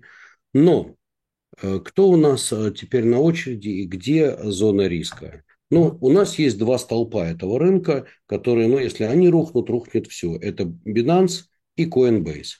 Э, что происходит с Кракеном, скажи? Ну, на самом деле, сейчас э, в чем особенность? Как устроена система вообще? Ну, мы тут все продвинутые товарищи, но я, я буду упрощать. Я реально буду упрощать, потому что я слишком сложно это рассказываю каждый раз. Вот.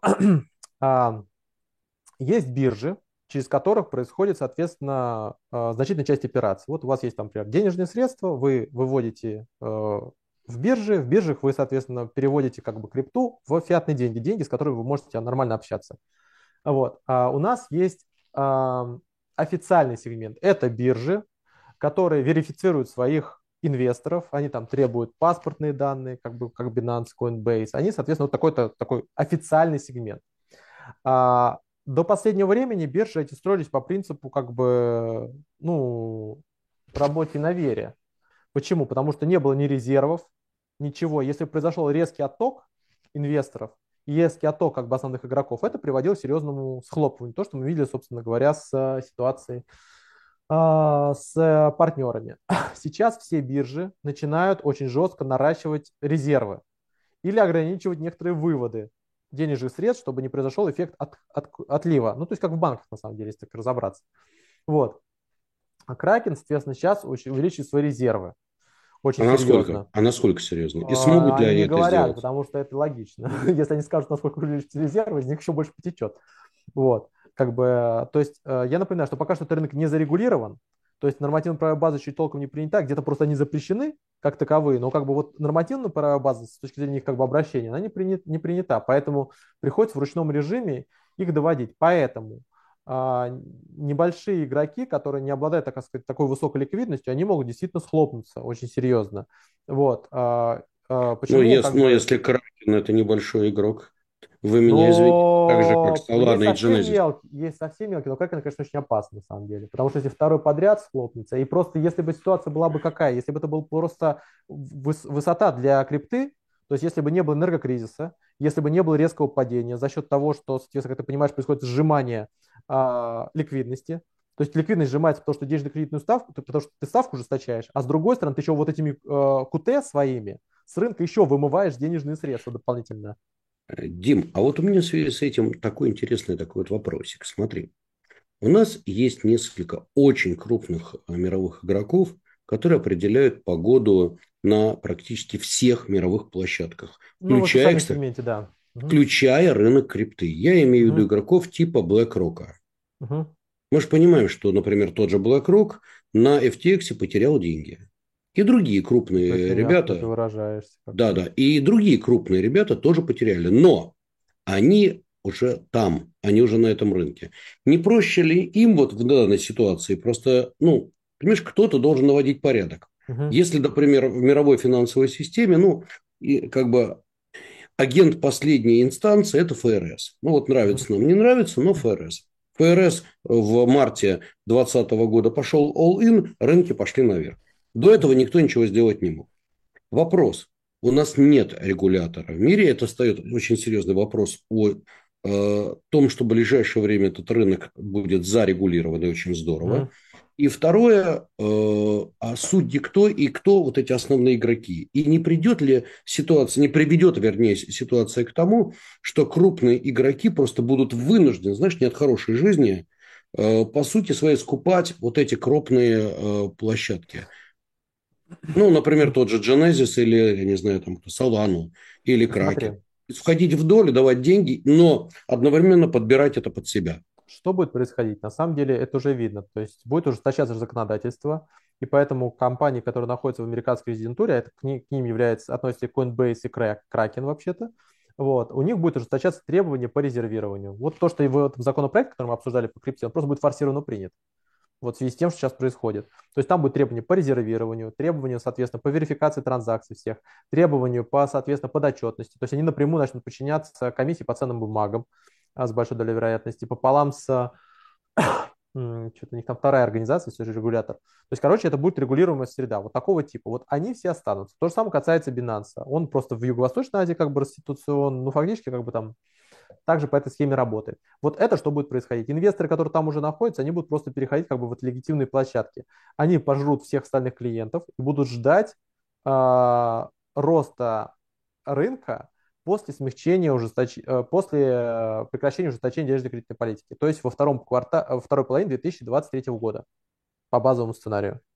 То есть сейчас как бы пока увеличивается ставка, пока, соответственно, сжимаются рынки, рецессии, все такое, энергокризис, у тебя, соответственно, происходит падение по, соответственно, по крипте. Как только, соответственно, рынки зажались, и как только они начали отскок от дна, у тебя, соответственно, первым IT будет восстанавливаться.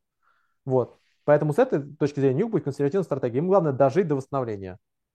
И они будут пытаться перемещаться по, гориз... по, вертикаль... по горизонтали. То есть маловероятно, что кто-то будет фиксировать прибыль тупо и выходить. Скорее всего, у них попытка будет пере, как бы, пересобирать портфель. То, что мы видим, в принципе, на самом-то деле. То есть мы там сохраняем веру в крипту, и подобное, создание цифровых валют, все это все в одну, в принципе, степь. Вот. А, поэтому с этой точки зрения их стратегия будет дождаться э, второй половины 2023 года. И, кстати говоря, это будет приводить к тому, что крупные игроки съедят рынок, небольшие компании э, без резервов, без несоответствующих требований законодательства схлопнутся, уедут.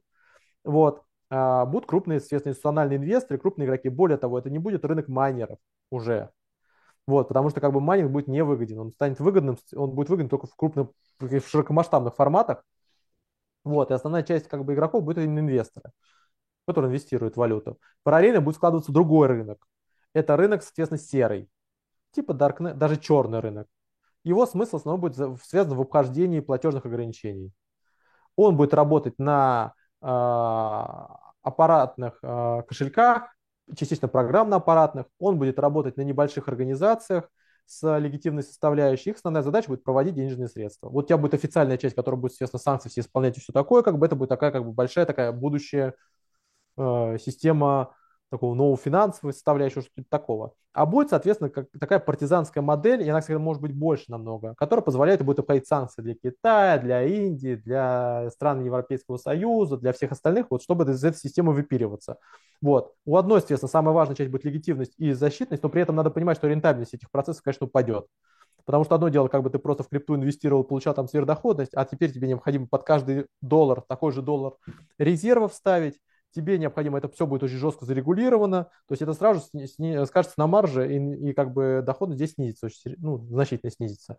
Вот. А вот э, в сером сегменте там будет формироваться вот такая как гигантская именно платежная составляющая, там никто не будет никого верифицировать, там будет максимальная анонимность в качестве базовой составляющей. То есть задача первого сегмента будет в а, роста доверия, вот, максимальной верификации, то есть э, вот это основная задача будет этой составляющей нижней составляющей, там основная задача будет, соответственно, анонимность, ну, то есть как бы базовая составляющая, и там будут разные схемы и работы. На верхнем сегменте ты будешь использовать э, программные решения, приложения официально, вот это все такое, что ты, ты ну, как будет, будет у тебя как сервисы э, определенные. Вот. А в нижнем сегменте ты будешь использовать флешки, вот это все такое, втыкать, соответственно, в, этот, в девайсы или, соответственно, программно частично брать, э, то есть э, частично какие-то программы будут такого тоже сказать, партизанского толка для того, чтобы провести транзакции. Здесь будет очень много посредников и будут высокие риски. А, окей. Теперь смотри. Вопросов несколько в связи с этим. Ага. Вопрос, собственно говоря, первый. Во-первых, тут Павел Дуров очень интересно высказался и дал Я думал, все Павел Дуров там написал. Нет, нет, нет, нет, нет. Что с тоном, ну, типа, расскажите, что с тоном. Ну вот, э, да, естественно, народ э, спрашивает по поводу тонов, но прежде чем мы перейдем к Дурову, мне хотелось сказать следующее. Смотри, народ, очень много людей держит сегодня стейблкоины. И, естественно, после данной ситуации все боятся, что и Тезер, и другие просто а, могут оскабиться. То есть, что mm-hmm. такое стейблкоины. Мы понимаем, что есть алгоритмические, есть обеспеченные чем-то. Uh-huh. Обеспечение тоже хороший вопрос. Что это за обеспечение? Да, мы, а, уже в FT... системы. мы уже увидели. Мы недавно выяснили, что, соответственно, этого у некоторых компаний обеспечение как бы это собственные то... коины. Uh-huh. Коины, которые обеспечивают коины. Это просто весело. Ну да. Коган обеспечил Когана, да. Так вот, а, смотри, в связи с этим вопрос на засыпку. А что все-таки ты ждешь по стейблкоинам? Есть ли шанс в данной ситуации на то, что со стейблкоином может быть очередной скам? Или же, в общем-то, все пролетит?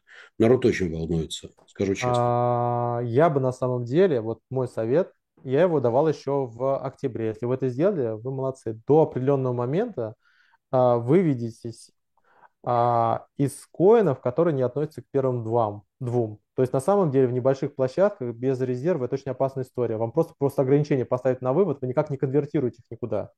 И про вот. какие? А, все, что не Coinbase, все, что не Binance, все, что не торгуется на них, а, соответственно, ну, есть, грубо, грубо говоря, там а, мы берем а, а, системы, которые обеспечены не коинами, не токенами. То есть их пока что на самом деле практически нет. Я бы на самом деле не рисковал. Я бы просто в кэш сейчас бы ушел и подождал бы, пока все дело уляжется. Следующая ставка повышаться будет в декабре, ситуация стабилизируется, я думаю, в январе, когда средства первого отвалятся. Вот тогда имеет смысл как бы доходить. Если вы там находитесь туп, тупо, чтобы а, ну, там, уйти от санкционного воздействия, и чтобы просто, ну, как бы для, с инвестиционными целями, то я бы рекомендовал а, в площадках упасть, которые вот перечислены мной. Вот, но... Нет, нет, подожди, площадка – это площадка. Мы говорим нет, об я понял, ты спрашиваешь про конкретные монеты, я понял. Ну, но, разумеется. а, честно говоря, как бы сейчас нет ни одного сегмента, а, ни одной, соответственно, ни одного токена, токена, который был бы обеспечен фиатами напрямую. То есть они все держатся на вере, в принципе. То есть они даже не, не конвертируем. То есть как бы у тебя нет гарантии конвертации. Вы даже, естественно, ты уже ничего не подписываете. Ты же ничего не подписываешь, когда инвестируешь по факту. То есть там никакого там системы страхования и всего остального. Я бы на самом деле вот не рисковал бы и в принципе ушел бы в кэш вот, э, до середины января. Хорошо, давай я тебе задам такой ну, жесткий условно, вопрос. кэш, ты понимаешь, как бы... Нет, я кэш, понимаю, ты имеешь в виду, что э, смягчаться денежно-кредитная политика будет, скорее всего, во второй половине следующего года, и лучше подождать, э, так сказать, до нее. Вопрос нет, такой. Нет, можно проводить, соответственно, в стеблах можно проводить, как бы, но только платежные операции быстрые. Да, ну вот, э, вот народ спрашивает, а USDC? Не USDT, а USDC. А... Проблема в следующем. Если вы для санкционного воздействия, то, как мы понимаем, USDC лучше, потому что, соответственно, как бы она меньше подвержена резидентуре. А, USDT самую, самая защищенная система на данный момент, и в ней нас слишком очень много инвесторов находится, на самом деле, американских, и, скорее всего, не дадут им упасть. Это единственное, это защитная составляющая, очень важная. Кстати говоря, напоминаю, что даже часть как бы денег а, правоохранительных органов там находится, ну, там там кошельки есть достаточно мощные именно на этой валюте. И в них осуществляются, кстати, платежи по целому ряду направлений. Кстати, для того, чтобы входили в санкции, они тоже это используют. Поэтому вот я думаю, что если уж вы решили там сидеть, то реши, э, лучше сидеть до э, февраля, пока они законопроект не примут. Э, ну, если вы там просто обходить что-то пытаетесь. Э, USDT, после того, как примут санкционные, ну, то есть ограничительные меры, соответственно, туда в течение там, по-моему, нескольких недель можно будет уехать именно в Китай. А, хорошо. Ну и следующий тогда вопрос. А не проще ли забыть про волатильность? Бог с ней с волатильностью. Ты же понимаешь, если ты потеряешь 100%, mm-hmm. это серьезно. 50%. Mm-hmm. И переехать в тот же самый биток. Ну, то есть просто вот со стейблкоина переехать биток. Да, он может упасть, вырасти, но как бы ты же понимаешь, что там а, основа-то другая, алгоритм другой. Mm. Ну, эфир, биток, неважно. После изменения системы вознаграждения майнинг уже не так сильно сказывается на стоимости, как мы все прекрасно понимаем. Именно. А, соответственно, уже не имеет значения, как его заманится, он уже сильно отвязывается от стоимости электроэнергии, что, в принципе, тоже важный фактор. Я бы сказал так. Я бы дождался второго повышения ставки ФРС, которое будет в первом квартале, и после этого уже спокойно бы заходил бы в монеты, ну, то есть, как бы там а, эфир, ну, только, только вот не вот всякого там донги, вот это все вот не надо. Вот. Подожди, Топ... подожди, я что-то сказал, я сказал биток, Нет, просто эфир. я, я сейчас объясню.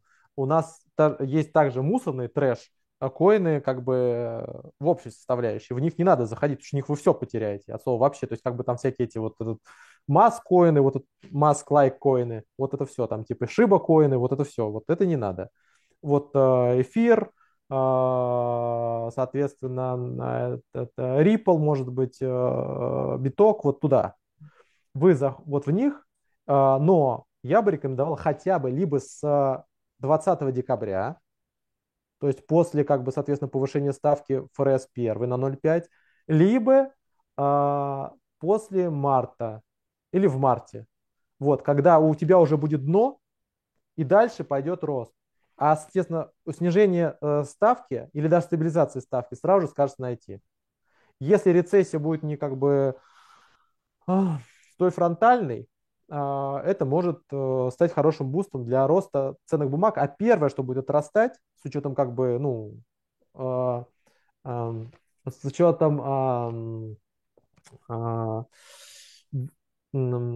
латентности актива, ну, то есть с учетом его реагирования на, как бы, на финансовую вкачку, то это будет, соответственно, именно э, крипта. Поэтому я вот так бы рекомендовал.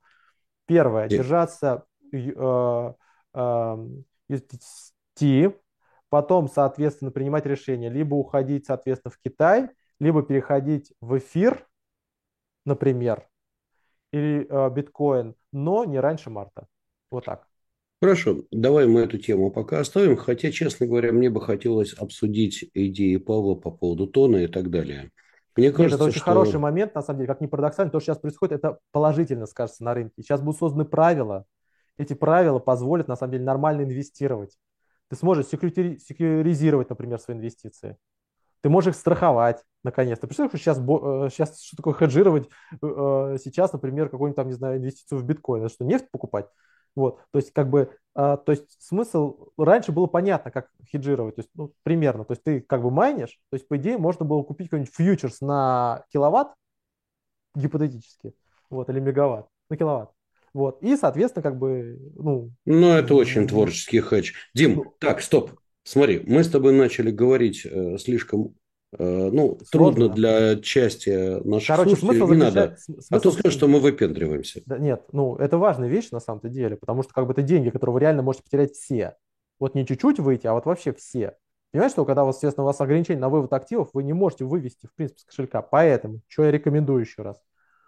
Если у вас есть необходимость такая, вот вы не можете никуда вывести, оставайтесь э, в USDT. USDT. А, до января. Если есть возможность вывести, конвертируйте фиат ну, в там, доллар выставляющий, еще что-то такое, если каких-то ограничений нету, и просидите хотя бы рождественские каникулы в нем. Потому Хорошо. что Рождество – это очень важный фактор, с которым вы сможете выйти. И второй очень важный момент, я уже на, на вашем месте, если вы именно платежки осуществляете, то есть вы какую-то внешнеэкономическую деятельность ведете или перекидываете деньги на счета там в Турции или в Казахстане, еще где-то, присматривайтесь к аппаратным решениям. Сейчас уже поймите, как это работает, потому что вы по-любому на них приведете в следующем году.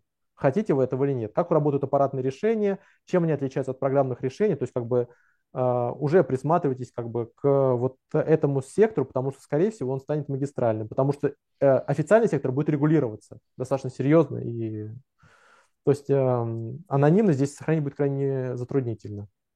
Ну, это понятно. Комплайнс доберется и до этого mm-hmm. сектора. Имеется в виду, он добрался, но доберется да. гораздо более жестко. Смотри, давай... Ну, таки... Да, давай таким образом.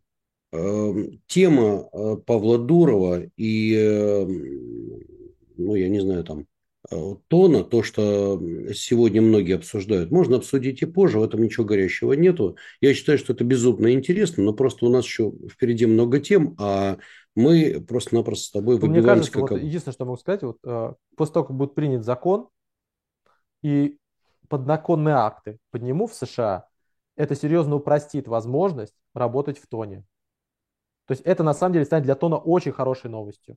Неопределенность и, и а, ручной характер принятия решений по крипте – это самая дестабилизирующая роль, ну, сам дестабилизирующий фактор на самом деле в инвестиционной составляющей. Ручные решения Китая по запрету или ручные решения США там, по различным конкретным биржам, это спасаем, это не спасаем.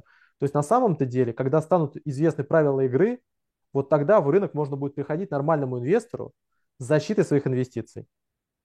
Ну, в общем, давай так. Я предлагаю, вот как мы, в общем, планировали Китай, мы поговорили о Китае более подробно. Так вот, об идеях Павла Дурова, о децентрализации, о Тоне мы отдельно поговорим, потому что, на мой взгляд, Павел человек крайне серьезный, и то, что он делает, это безумно интересно, на мой взгляд. Это заслуживает отдельного разговора, минут как минимум 20. Вот, поэтому мы сейчас пока от этой темы отойдем. И э, я что предлагаю сделать? Мы сегодня как-то вот нетрадиционно, мы мало говорим об Америке, мало говорим о Европе, мы больше вот Китай, туда, и давай уж будем нетрадиционными и дальше. Вот, Прям нет, это... Дима в хорошем Разрушение смысле. скреп пошло. Короче, да, я нет, тебя понял. Не, ну просто на самом деле тема важная, это первое. Второе, как бы Китай тоже тем важен, потому что от Китая сейчас зависит вообще вся, весь экономический рисунок от нефти и от того, как будет расти Китай, в принципе, в январе. Ну так, да. Так вот, э, значит, мы с тобой будем сегодня нетрадиционными и поговорим о Ближнем Востоке. Значит, в чем там идея? А идея стоит в следующем. Э, на днях Байден совершенно однозначно заявил о том, что как бы вот э, с Ираном надо бы разбираться. Вот, а что это значит? Он, он, он несколько по-другому сказал вообще. Ну хорошо, сформулируй четче, если хочешь. Ну, как-то помягче сказать. Я Он просто, сказал, я очень деликатно. операции не исключается. Сформулируем так, вот так. Хорошо, я был более деликатен. Не, Я просто очень- то, что он разбираться с Ираном собирается, он давно говорит о том, что как бы он допускает военную операцию, это, конечно, ну, это, конечно, новость, новость. Потому Вот. что, во-первых, как бы ре- э, у нас была ядерная сделка еще недавно как-то, которая не залетела, а теперь, соответственно, дошла до военного конфликта прямого. Вот. Ну, Это теоретически возможного, да. Ну Теперь да, то есть, смотри. понятно, что там Байдена потом там как бы там корректировали, как бы, в лучших традициях жанра, но как бы заявление и заявление. Так вот, смотри, а тут возникает вообще очень интересный конгломерат. С одной стороны, есть э, прямой альянс Саудовской Аравии с Израилем, тихий, подковерный, но все знают прекрасно, что там идет и диалог, и идет обмен, так сказать, и информацией и так далее и тому подобное. Там авиасообщения уже установлены. Ну, подожди, ты уверен? С Эмиратами, да, Саудовская Аравия Ну, тоже? там происходит восстановление сообщения, авиасообщений. Ну, Планируется может быть, здесь я не уверен, но смотри, Ну, мгм.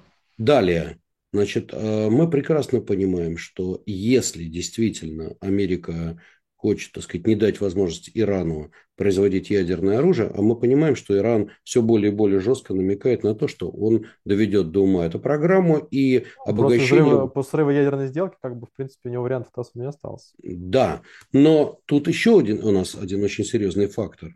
Во-первых, идет такое потихонечку сближение между добрыми старыми друзьями в больших кавычках Турции и Саудовской Аравии. А это тоже мощный игрок. И, наконец, последнее. Э, Мы прекрасно понимаем, что в Израиле пришло к власти действительно очень такое интересное правительство, в котором, ну, понятно, что будет э, друг молодежи. Никто, никто так э, витиевато не описывал слово «правый». Подожди, подожди, ну я так аккуратно с подходом. Ну, консерватив, право, консерватив правительство. Это политический термин. Нормально. Э, Было- Нет, не, не Просто совсем. раньше левый тоже не был. по сути. Не- понимаешь, дело в том, что правоконсервативные были и раньше. Но пришли э, к власти ребята типа Гвира, который, в принципе, поклонник идей мэра Кахана. А тут уже не до шуток. Понятно, что э, Бен Гвир взял э, пост достаточно серьезный. Это министр внутренней безопасности. И плюс, кстати говоря, под него сопротивление пошел Байдена, Миш- он- да, Мишмарагвуль, иначе говоря, полиция, пограничная полиция, это серьезные ребята. Вот. Плюс, я так понимаю, что еще определенные посты получили израильские правые. То есть э, Израиль явно смотрит достаточно жестко на всю эту ситуацию. Мораль. С одной стороны, Байден, объявляет только Байден, небольшой любитель, как мы знаем прекрасно, как большой пок- поклонник Обамы, небольшой любитель Натаньягу. Это, то есть тут как бы интересный клубок складывается. Я для себя пазл не могу сложить. То есть когда Байден заявляет, что, ребятки дорогие, так сказать, мы можем и военную операцию продумать, что в связи с этим может быть? И будет ли это? Или это просто сотрясание воздуха и намеки? Ну, Вот проблема поясни. заключается в следующем, что происходят некоторые сложности, на самом деле, с управляемостью региона, если как бы такая существовала. А, отношения сложные у Байдена с, с Салманом, Мухаммедом бин Салманом, они как-то как бы до сих пор сложные остались. С Эрдоганом, вот, э, сложные отношения, сложные И- отношения с и- Ираном, И, наконец, с, с с Израилем. Натаньягу. Потому Ну, что тоже такие. что Байден, ну, то есть администрация, не совсем Байден курирующая, ну, фактически команда просила не назначать на эти позиции. Почему? Потому что там сейчас противостояние будет по линии этих поселений. Там жесткая позиция по поводу поселения, а в свое время, соответственно, Обама поссорил, ну, как бы не нашли общего понимания с э, Нетаньяху именно по поселениям. То есть, на Да, самом деле, там вот разумеется. эта внутренняя тема, как бы она активизируется. А с учетом того, что в 2024 году выборы президента в США, и демократам важно очень левый электорат, а он, соответственно, частично правый, а он частично... э, он Антиизраильский. Антиизраильский, он, давай он говорит. представляет разные этнические группы. Там, например, соответственно, вот э, помимо Кортес, там есть э, представители Палестины, вот палестинской диаспоры, которая там связана. Вот, поэтому как бы они будут пытаться все это собрать. Это не так было важно на праймерис, потому что там разные, как бы там важно было в конкретных эм, штатах победить. Но в президентских выборах надо, главное, вы своих всех привести, вообще всех. Поэтому в этом случае есть такие большие подозрения. Во-первых, эта тема станет магистральной на праймерис э, республиканцев. Это 100%, 100%, потому что они там как бы вот эту тему двигать будут частично.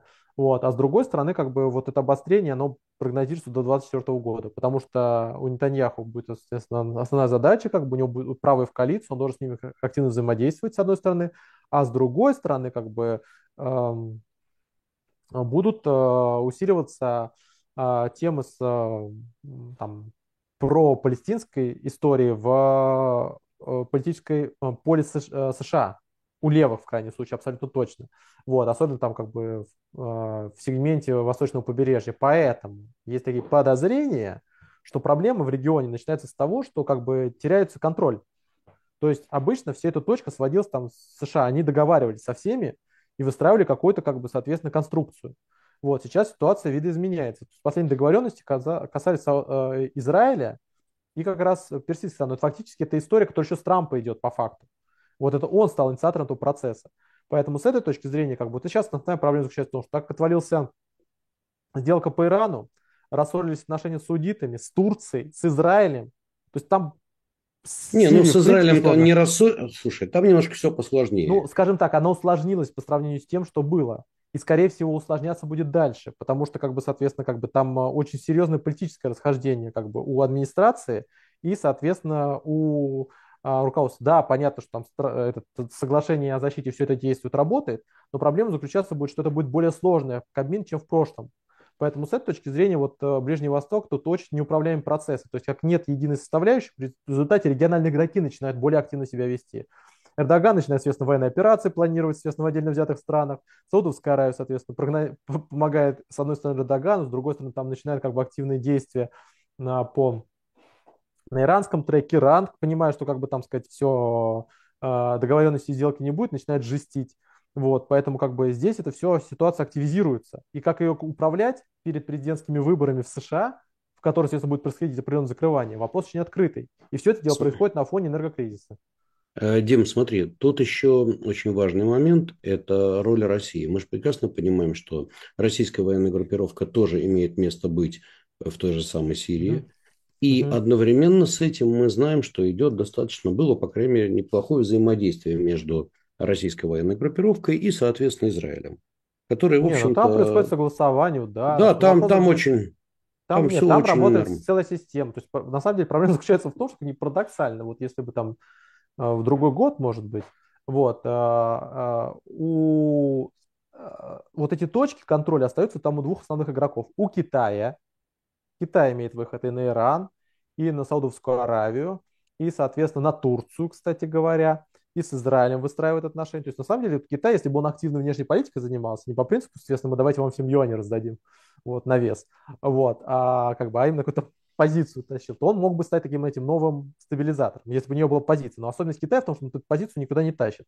Он как бы за, он, он про бизнес. Типа. Это вопрос вот. пассионарности, это Гумилева.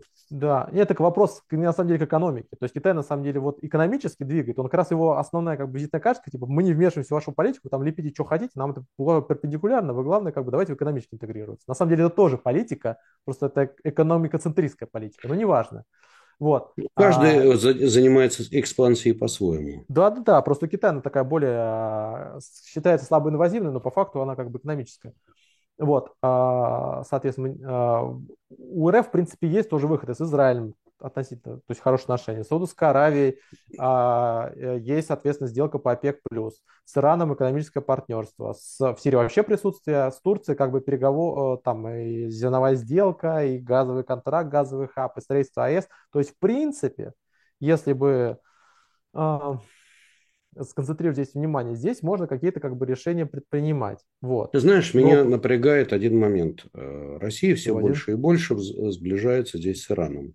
Для Израиля это красная линия очень серьезная. И вот здесь тоже могут быть некоторые Ну, здесь проблемы. тоже надо понимать, что при всем при этом как бы э, важно... В Израиле тоже есть очень большая группа, вот, э, важно, соответственно, безопасность Сирии, а на самом деле там сдерживает это иранские движения именно РФ, по факту. Вот если бы там не было, соответственно, как бы ВКС, вот там вообще было бы весело, вообще всем было бы весело. Ну вот. да, в Юж, Южный Ливан это Хизбалла традиционно. Да, то есть на самом деле как бы... Большой это, друг это, Израиля. Вот Сирия это стабилизирующий какой-то фактор, то есть он не позволяет всем там в такой в полный замес войти, как бы там тогда бы на одной территории там воевала бы, я напоминаю, Турция, Иран, Израиль э, и Саудовская Аравия через, соответственно, там через это, через Иорданию. То есть они бы все на одном месте, все дружно воевали с друг другом в той или иной степени. Вот, наверное. Вот, да поэтому нет, с этой точки... Ты, говоришь Нет, ну фактически война идет уже сейчас. То есть, соответственно, Турция физически вошла в эти в, э, в анклавы. А, Причем она не только в Сирию, она вошла в Ирак, в нефтяной Ирак. Так взяла, вошла туда, ракетами-то кидает. Вот, соответственно, э, Израиль наносит удары по, соответственно, э, иранским группировкам на территории Сирии. То есть они в ответ отвечают. Их избал, то есть там война идет, то конфликт идет. Поэтому с этой точки зрения как бы все это и так идет. Вопрос в том, что это как бы минимизирует вот все это, не переводит какие-то формы жесткие. Поэтому, в принципе, это все приведет к следующему. К тому, что региональные игроки, понимая, что как бы это полицейские ушли, начнут развлекаться по-своему. Каждый вот. начнет де- действовать по-своему. И вот это придет к серьезному э, хаотичности системы. А уйдет эффект договоренности, все упрутся рогами, здесь приведет, это повысит, возможно, повысит вероятность конфликта Потому что слишком много игроков, это первый. Второй, как бы у них кажется свои интересы электоральные особенности. У Эрдогана выборы в следующем году, у Нетаньяху они только что прошли необходимую усиливать свои позиции, у Салмана идет наследование, он должен, соответственно, проявить свою жесткость. В Иране, соответственно, политические подействия, э, воздействия происходят, соответственно, ему необходимо проявить, э, соответственно, политическую жесткость. То есть все они, на самом деле, политически завязаны. Вот эта политика, она всегда будет толкать как бы на очень специфические действия электоральный фактор является ключевым, решающим и важнейшим. Насколько можно слово, слово электоральный потреблять при смене власти в Саудовской Аравии, ну, политический фактор, это политический, станет важнейшим в этом регионе. И вот 2023 год будет очень специфическим, я так вангую. Ну, вот ты знаешь, эм, в конце 22 года, 21 э, года я, э, ну, как бы выступая на там, ряде конференций, говорил о том, что я считаю, что уровень энтропии в мире будет резко возрастать.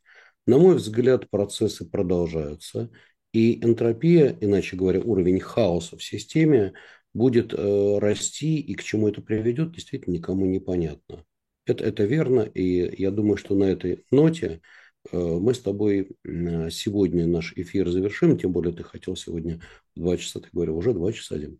Ну смотри, давай как бы просто Хорошо, давай. штрихами э, напомним. Первое, в Европе важнейшим фактором являются, соответственно, экономические данные, которые появились, да, а, соответственно, с одной стороны происходит приторможение инфляции, а с другой стороны у нас в ближайшее время охлаждение идет в Европе, это рост цены энергоносителей, газ прыгнул в 100, 107, 1700, но теперь откатился, но, соответственно, основная часть температурного давления в регионе ниже э, нормы прогнозируется в середине декабря. То есть будет, соответственно, энергетическое а, давление дополнительно здесь представлено.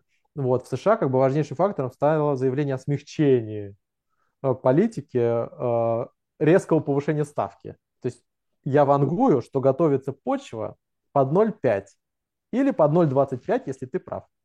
Вот. Ну, мы посмотрим, сколько осталось ждать. Какого? Не 11 числа объявят? А, по-моему, 17 Или 17 Ну, в десятых числах, я, блин, точно помню, писал. Вот я тоже вот. не помню, какого числа, посмотрим 17, потом. Короче, вот в десятых, вот где-то там вот, находится, вот прямо вот перед Рождеством будет. Вот, и Но ты по-прежнему считаешь, что 0,5? Ну, я и Блубер считаем, что 0,5, да. Мы вдвоем. Ну, вот. Дим, ты осторожней с Блумбергом, он по долгам я, не Господи, что ж ты как-то тебя... Ты, ты, я понял, Мне пока долг не вернул, я, товарищ я, Блумберг, я, я очень Я, я понял, на его могиле будет написано две вещи. Там, там, естественно, Он не вернул долг Когану. Да, да не, не расплатился за терминал. Да. Ну, слушай, дело принципа. Да я уже понял, что у тебя как бы это личностный какой-то элемент. Короче, смысл Нет, подожди, позвонили бы, извинились бы, сказали, слушайте, мы извиняемся, там, через недельку переведем. Это ведь нифига. Я уже понял, он пока тебе 50% бизнеса не перепишет, ему терминал не простишь. Короче, смысл следующий. Вот. Хотя вопрос какой бизнес. Вот. А, смысл следующий в том, что вот смягчение, но и на самом деле данные по занятости, которые, с одной стороны, как бы положительно, разноправлены опять, что, конечно же, снижает пространство для маневра для ФРС и на самом деле приводит к сценарию, который написывался как наиболее вероятный. Стагфляция, знакомьтесь, имеет место быть. То есть у тебя, соответственно, давление, э, ужесточение кредитной политики не приводит к снижению инфляции, замедлению, но не снижению, не кардинальному падению. Вот, и, и ты все еще имеешь высокую инфляцию относительно. Вот. А параллельно с этим, соответственно, имеешь не падение, а рост около нуля. То есть у тебя получается стагфляция. Я прошу прощения, просто я объясню. Дело в том, что, друзья, вышли э, в конце недели данные по занятости в Америке. И эти данные привели к тому, что американский рынок, ну, по крайней мере, в части дня в пятницу довольно серьезно проседал. Потом, правда, частично отыграл. В основном отыграл падение, но я думаю, что они могут и продолжиться немного. Так вот, почему? Дело в том, что данные-то хорошие. Данные о том, что занятость в Они, Америке... они, скажем так, они разноправлены, но Ну, там но в целом ожидалось, что с занятостью ожидалось, будет все хуже, похуже. ожидалось, что Похуже, хуже. да. А тут с занятостью вроде бы как и все, и не так и плохо. То есть стабильность определенная. Другое дело, что, на мой взгляд, механизмы расчета и оценки занятости, они сегодня нуждаются в очень серьезном пересмотре. Дим, дело в том, что ковид, он создал уникальную ситуацию. Очень много людей сидят дома, работают из дома, и они как? Вот они заняты, не заняты. У них, может, меньше заказов, но они при этом заняты. Понимаешь? И вот я считаю, что сегодня еще мировая статистика, она просто не, перес... не перестроилась. Мы ориентируемся на методики 5, там, 10, 20-летней давности. Если мы перестроимся и построим новые методики, мы увидим, что и будем, наверное, смотреть, может быть, методику занятости скорее по каким-то другим параметрам. Ну, Не например, по реально увольнению. доходы. Например, показывают, которые реально просто э, значительная часть работающих в США а, от 40 до 50, ну, зависит, как, как считать, естественно, это люди с неполной занятостью в нашем понимании. То есть люди, естественно, во-первых, там сдельная оплата труда мать свои, то есть как бы там люди там по часам работают. А второй момент важный другой, как бы они не находятся в классической системе как бы занятости. То есть мы все исходим из 50-60-летней давности, когда человек работает на заводе или работает, например, в какой-то организации, он там прикреплен, он работник, employment а то, что как бы он может быть там в квази ИП находиться, или, например, если заниматься своим бизнесом, или просто заниматься на фрилансе, там, например, чем-то заниматься, там что-то оплачивать, или, естественно, или частично работать как официант, например. Вот эта вся занятость мы не можем увидеть, и мы ее пытаемся считать с, пос- с постановкой на безработицу, на пособие по безработице. И здесь даже мы не различаем, что такое, когда человек первый раз ушел на пособие по безработице, что значит, когда он по- последовательно обращается. Ну, короче, системно- Короче, методика нуждается в серьезном изменении. Кстати, мне мои помощники написали 13-14 числа следующая встреча ФРС. Да-да-да-да, 13-14. посередине между ними. Вот, Да. а, соответственно, а, схема в следующем. Короче, с учетом того, что основная часть а, занятости уходит с IT, там вообще система занятости специфическая. Ты эту безработицу не так легко ее вытаскиваешь. Вот, поэтому на самом деле, в любом случае, по итогам декабря будет падение, рост безработицы, это понятно. Вот, просто по объемам, которые уже сейчас видны на рынке. Вот, и вот это самое опасное, потому что, с одной стороны, у тебя будет эффект на, на рост с ковида по отдельным профессиям, вот, а по отдельным специальностям будет просаживание. И вот этот эффект полного просаживания ты получишь в декабре, в январе. И вот тогда будет вау-эффект. То есть, когда уже, Да. естественно, уже ставки подня- по- поднимет ФРС, вот, и я так понимаю, вот на основании этого просаживания безработицы он ждет этого сигнала ФРС, чтобы на основании него сделать последнее повышение в первом квартале и после этого сказать, ну вот смотрите, безработицу угробили, точнее подняли, мы молодцы, вот с инфляцией, может, не очень Экономику получилось. угробили, Да, экономику есть- угробили, да, все есть, хорошо. А, а инфля- а инфляция не того, не уехала никуда. Ну, то есть как бы осталась относительно высокой. Дмитрий Габитович, на этой замечательной ноте мы с тобой Замечательно, такая завершим. вообще, она очень забавная. Ну, я в кавычках. То есть все А, ради м- этого делалось, а оказалось, что как бы...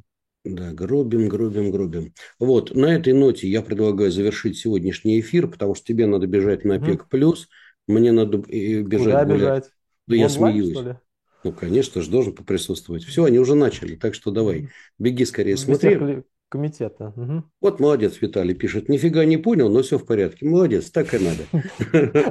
Это, девиз 22 года. Ни хрена не понятно, как бы главное, чтобы было. Виталий, вы знаете, ни, одному вам многое непонятно, так что все в порядке, не переживайте. Вот, все хорошо. это- то, что на визитке этого а, Паула написано. Ни хрена не понял, но все в порядке. Вот именно.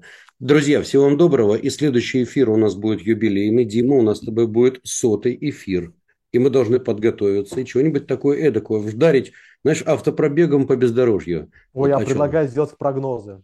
Это круто О, считается. Давай будем делать прогнозы. Вот это- 23 год. Только знаешь, не по принципу банка Намура, что... Ой, какой там... э, этот не Намура. Нет, ты имеешь в виду Сакса, Сакса. Да, Сакса. ну там несколько, два банка есть. Вот, конечно, смысл заключается в том, что вот не вот такое вот одище разводить, а вот нормальные прогнозы с вероятностями, но прикольные. Дим, ну ты же понимаешь, что у меня обостренное чувство юмора. Я сейчас как Я дам уже прогнозы. понял, ты там что-нибудь там, Да нет, народ просто умрет от хохота. что Бл- Бл- Блумберг там... А я не там могу, возьмет. понимаешь? Я ж не убийца, я ж не могу людей, так сказать, напрягать так сильно. Да нет, нет, мы, в- мы в да стратегии позитивные прогнозы налепим. А, Ну вот, пять позитивных прогнозов. пять позитивных и пять юмористичных. Все, друзья, всего понятно, да. Ну что сразу негативных? Осторожно, Да. негативных. Ага. Всего доброго всем и до новых встреч. Спасибо, Дим, спасибо А, тебе. давай, пока-пока. Пока.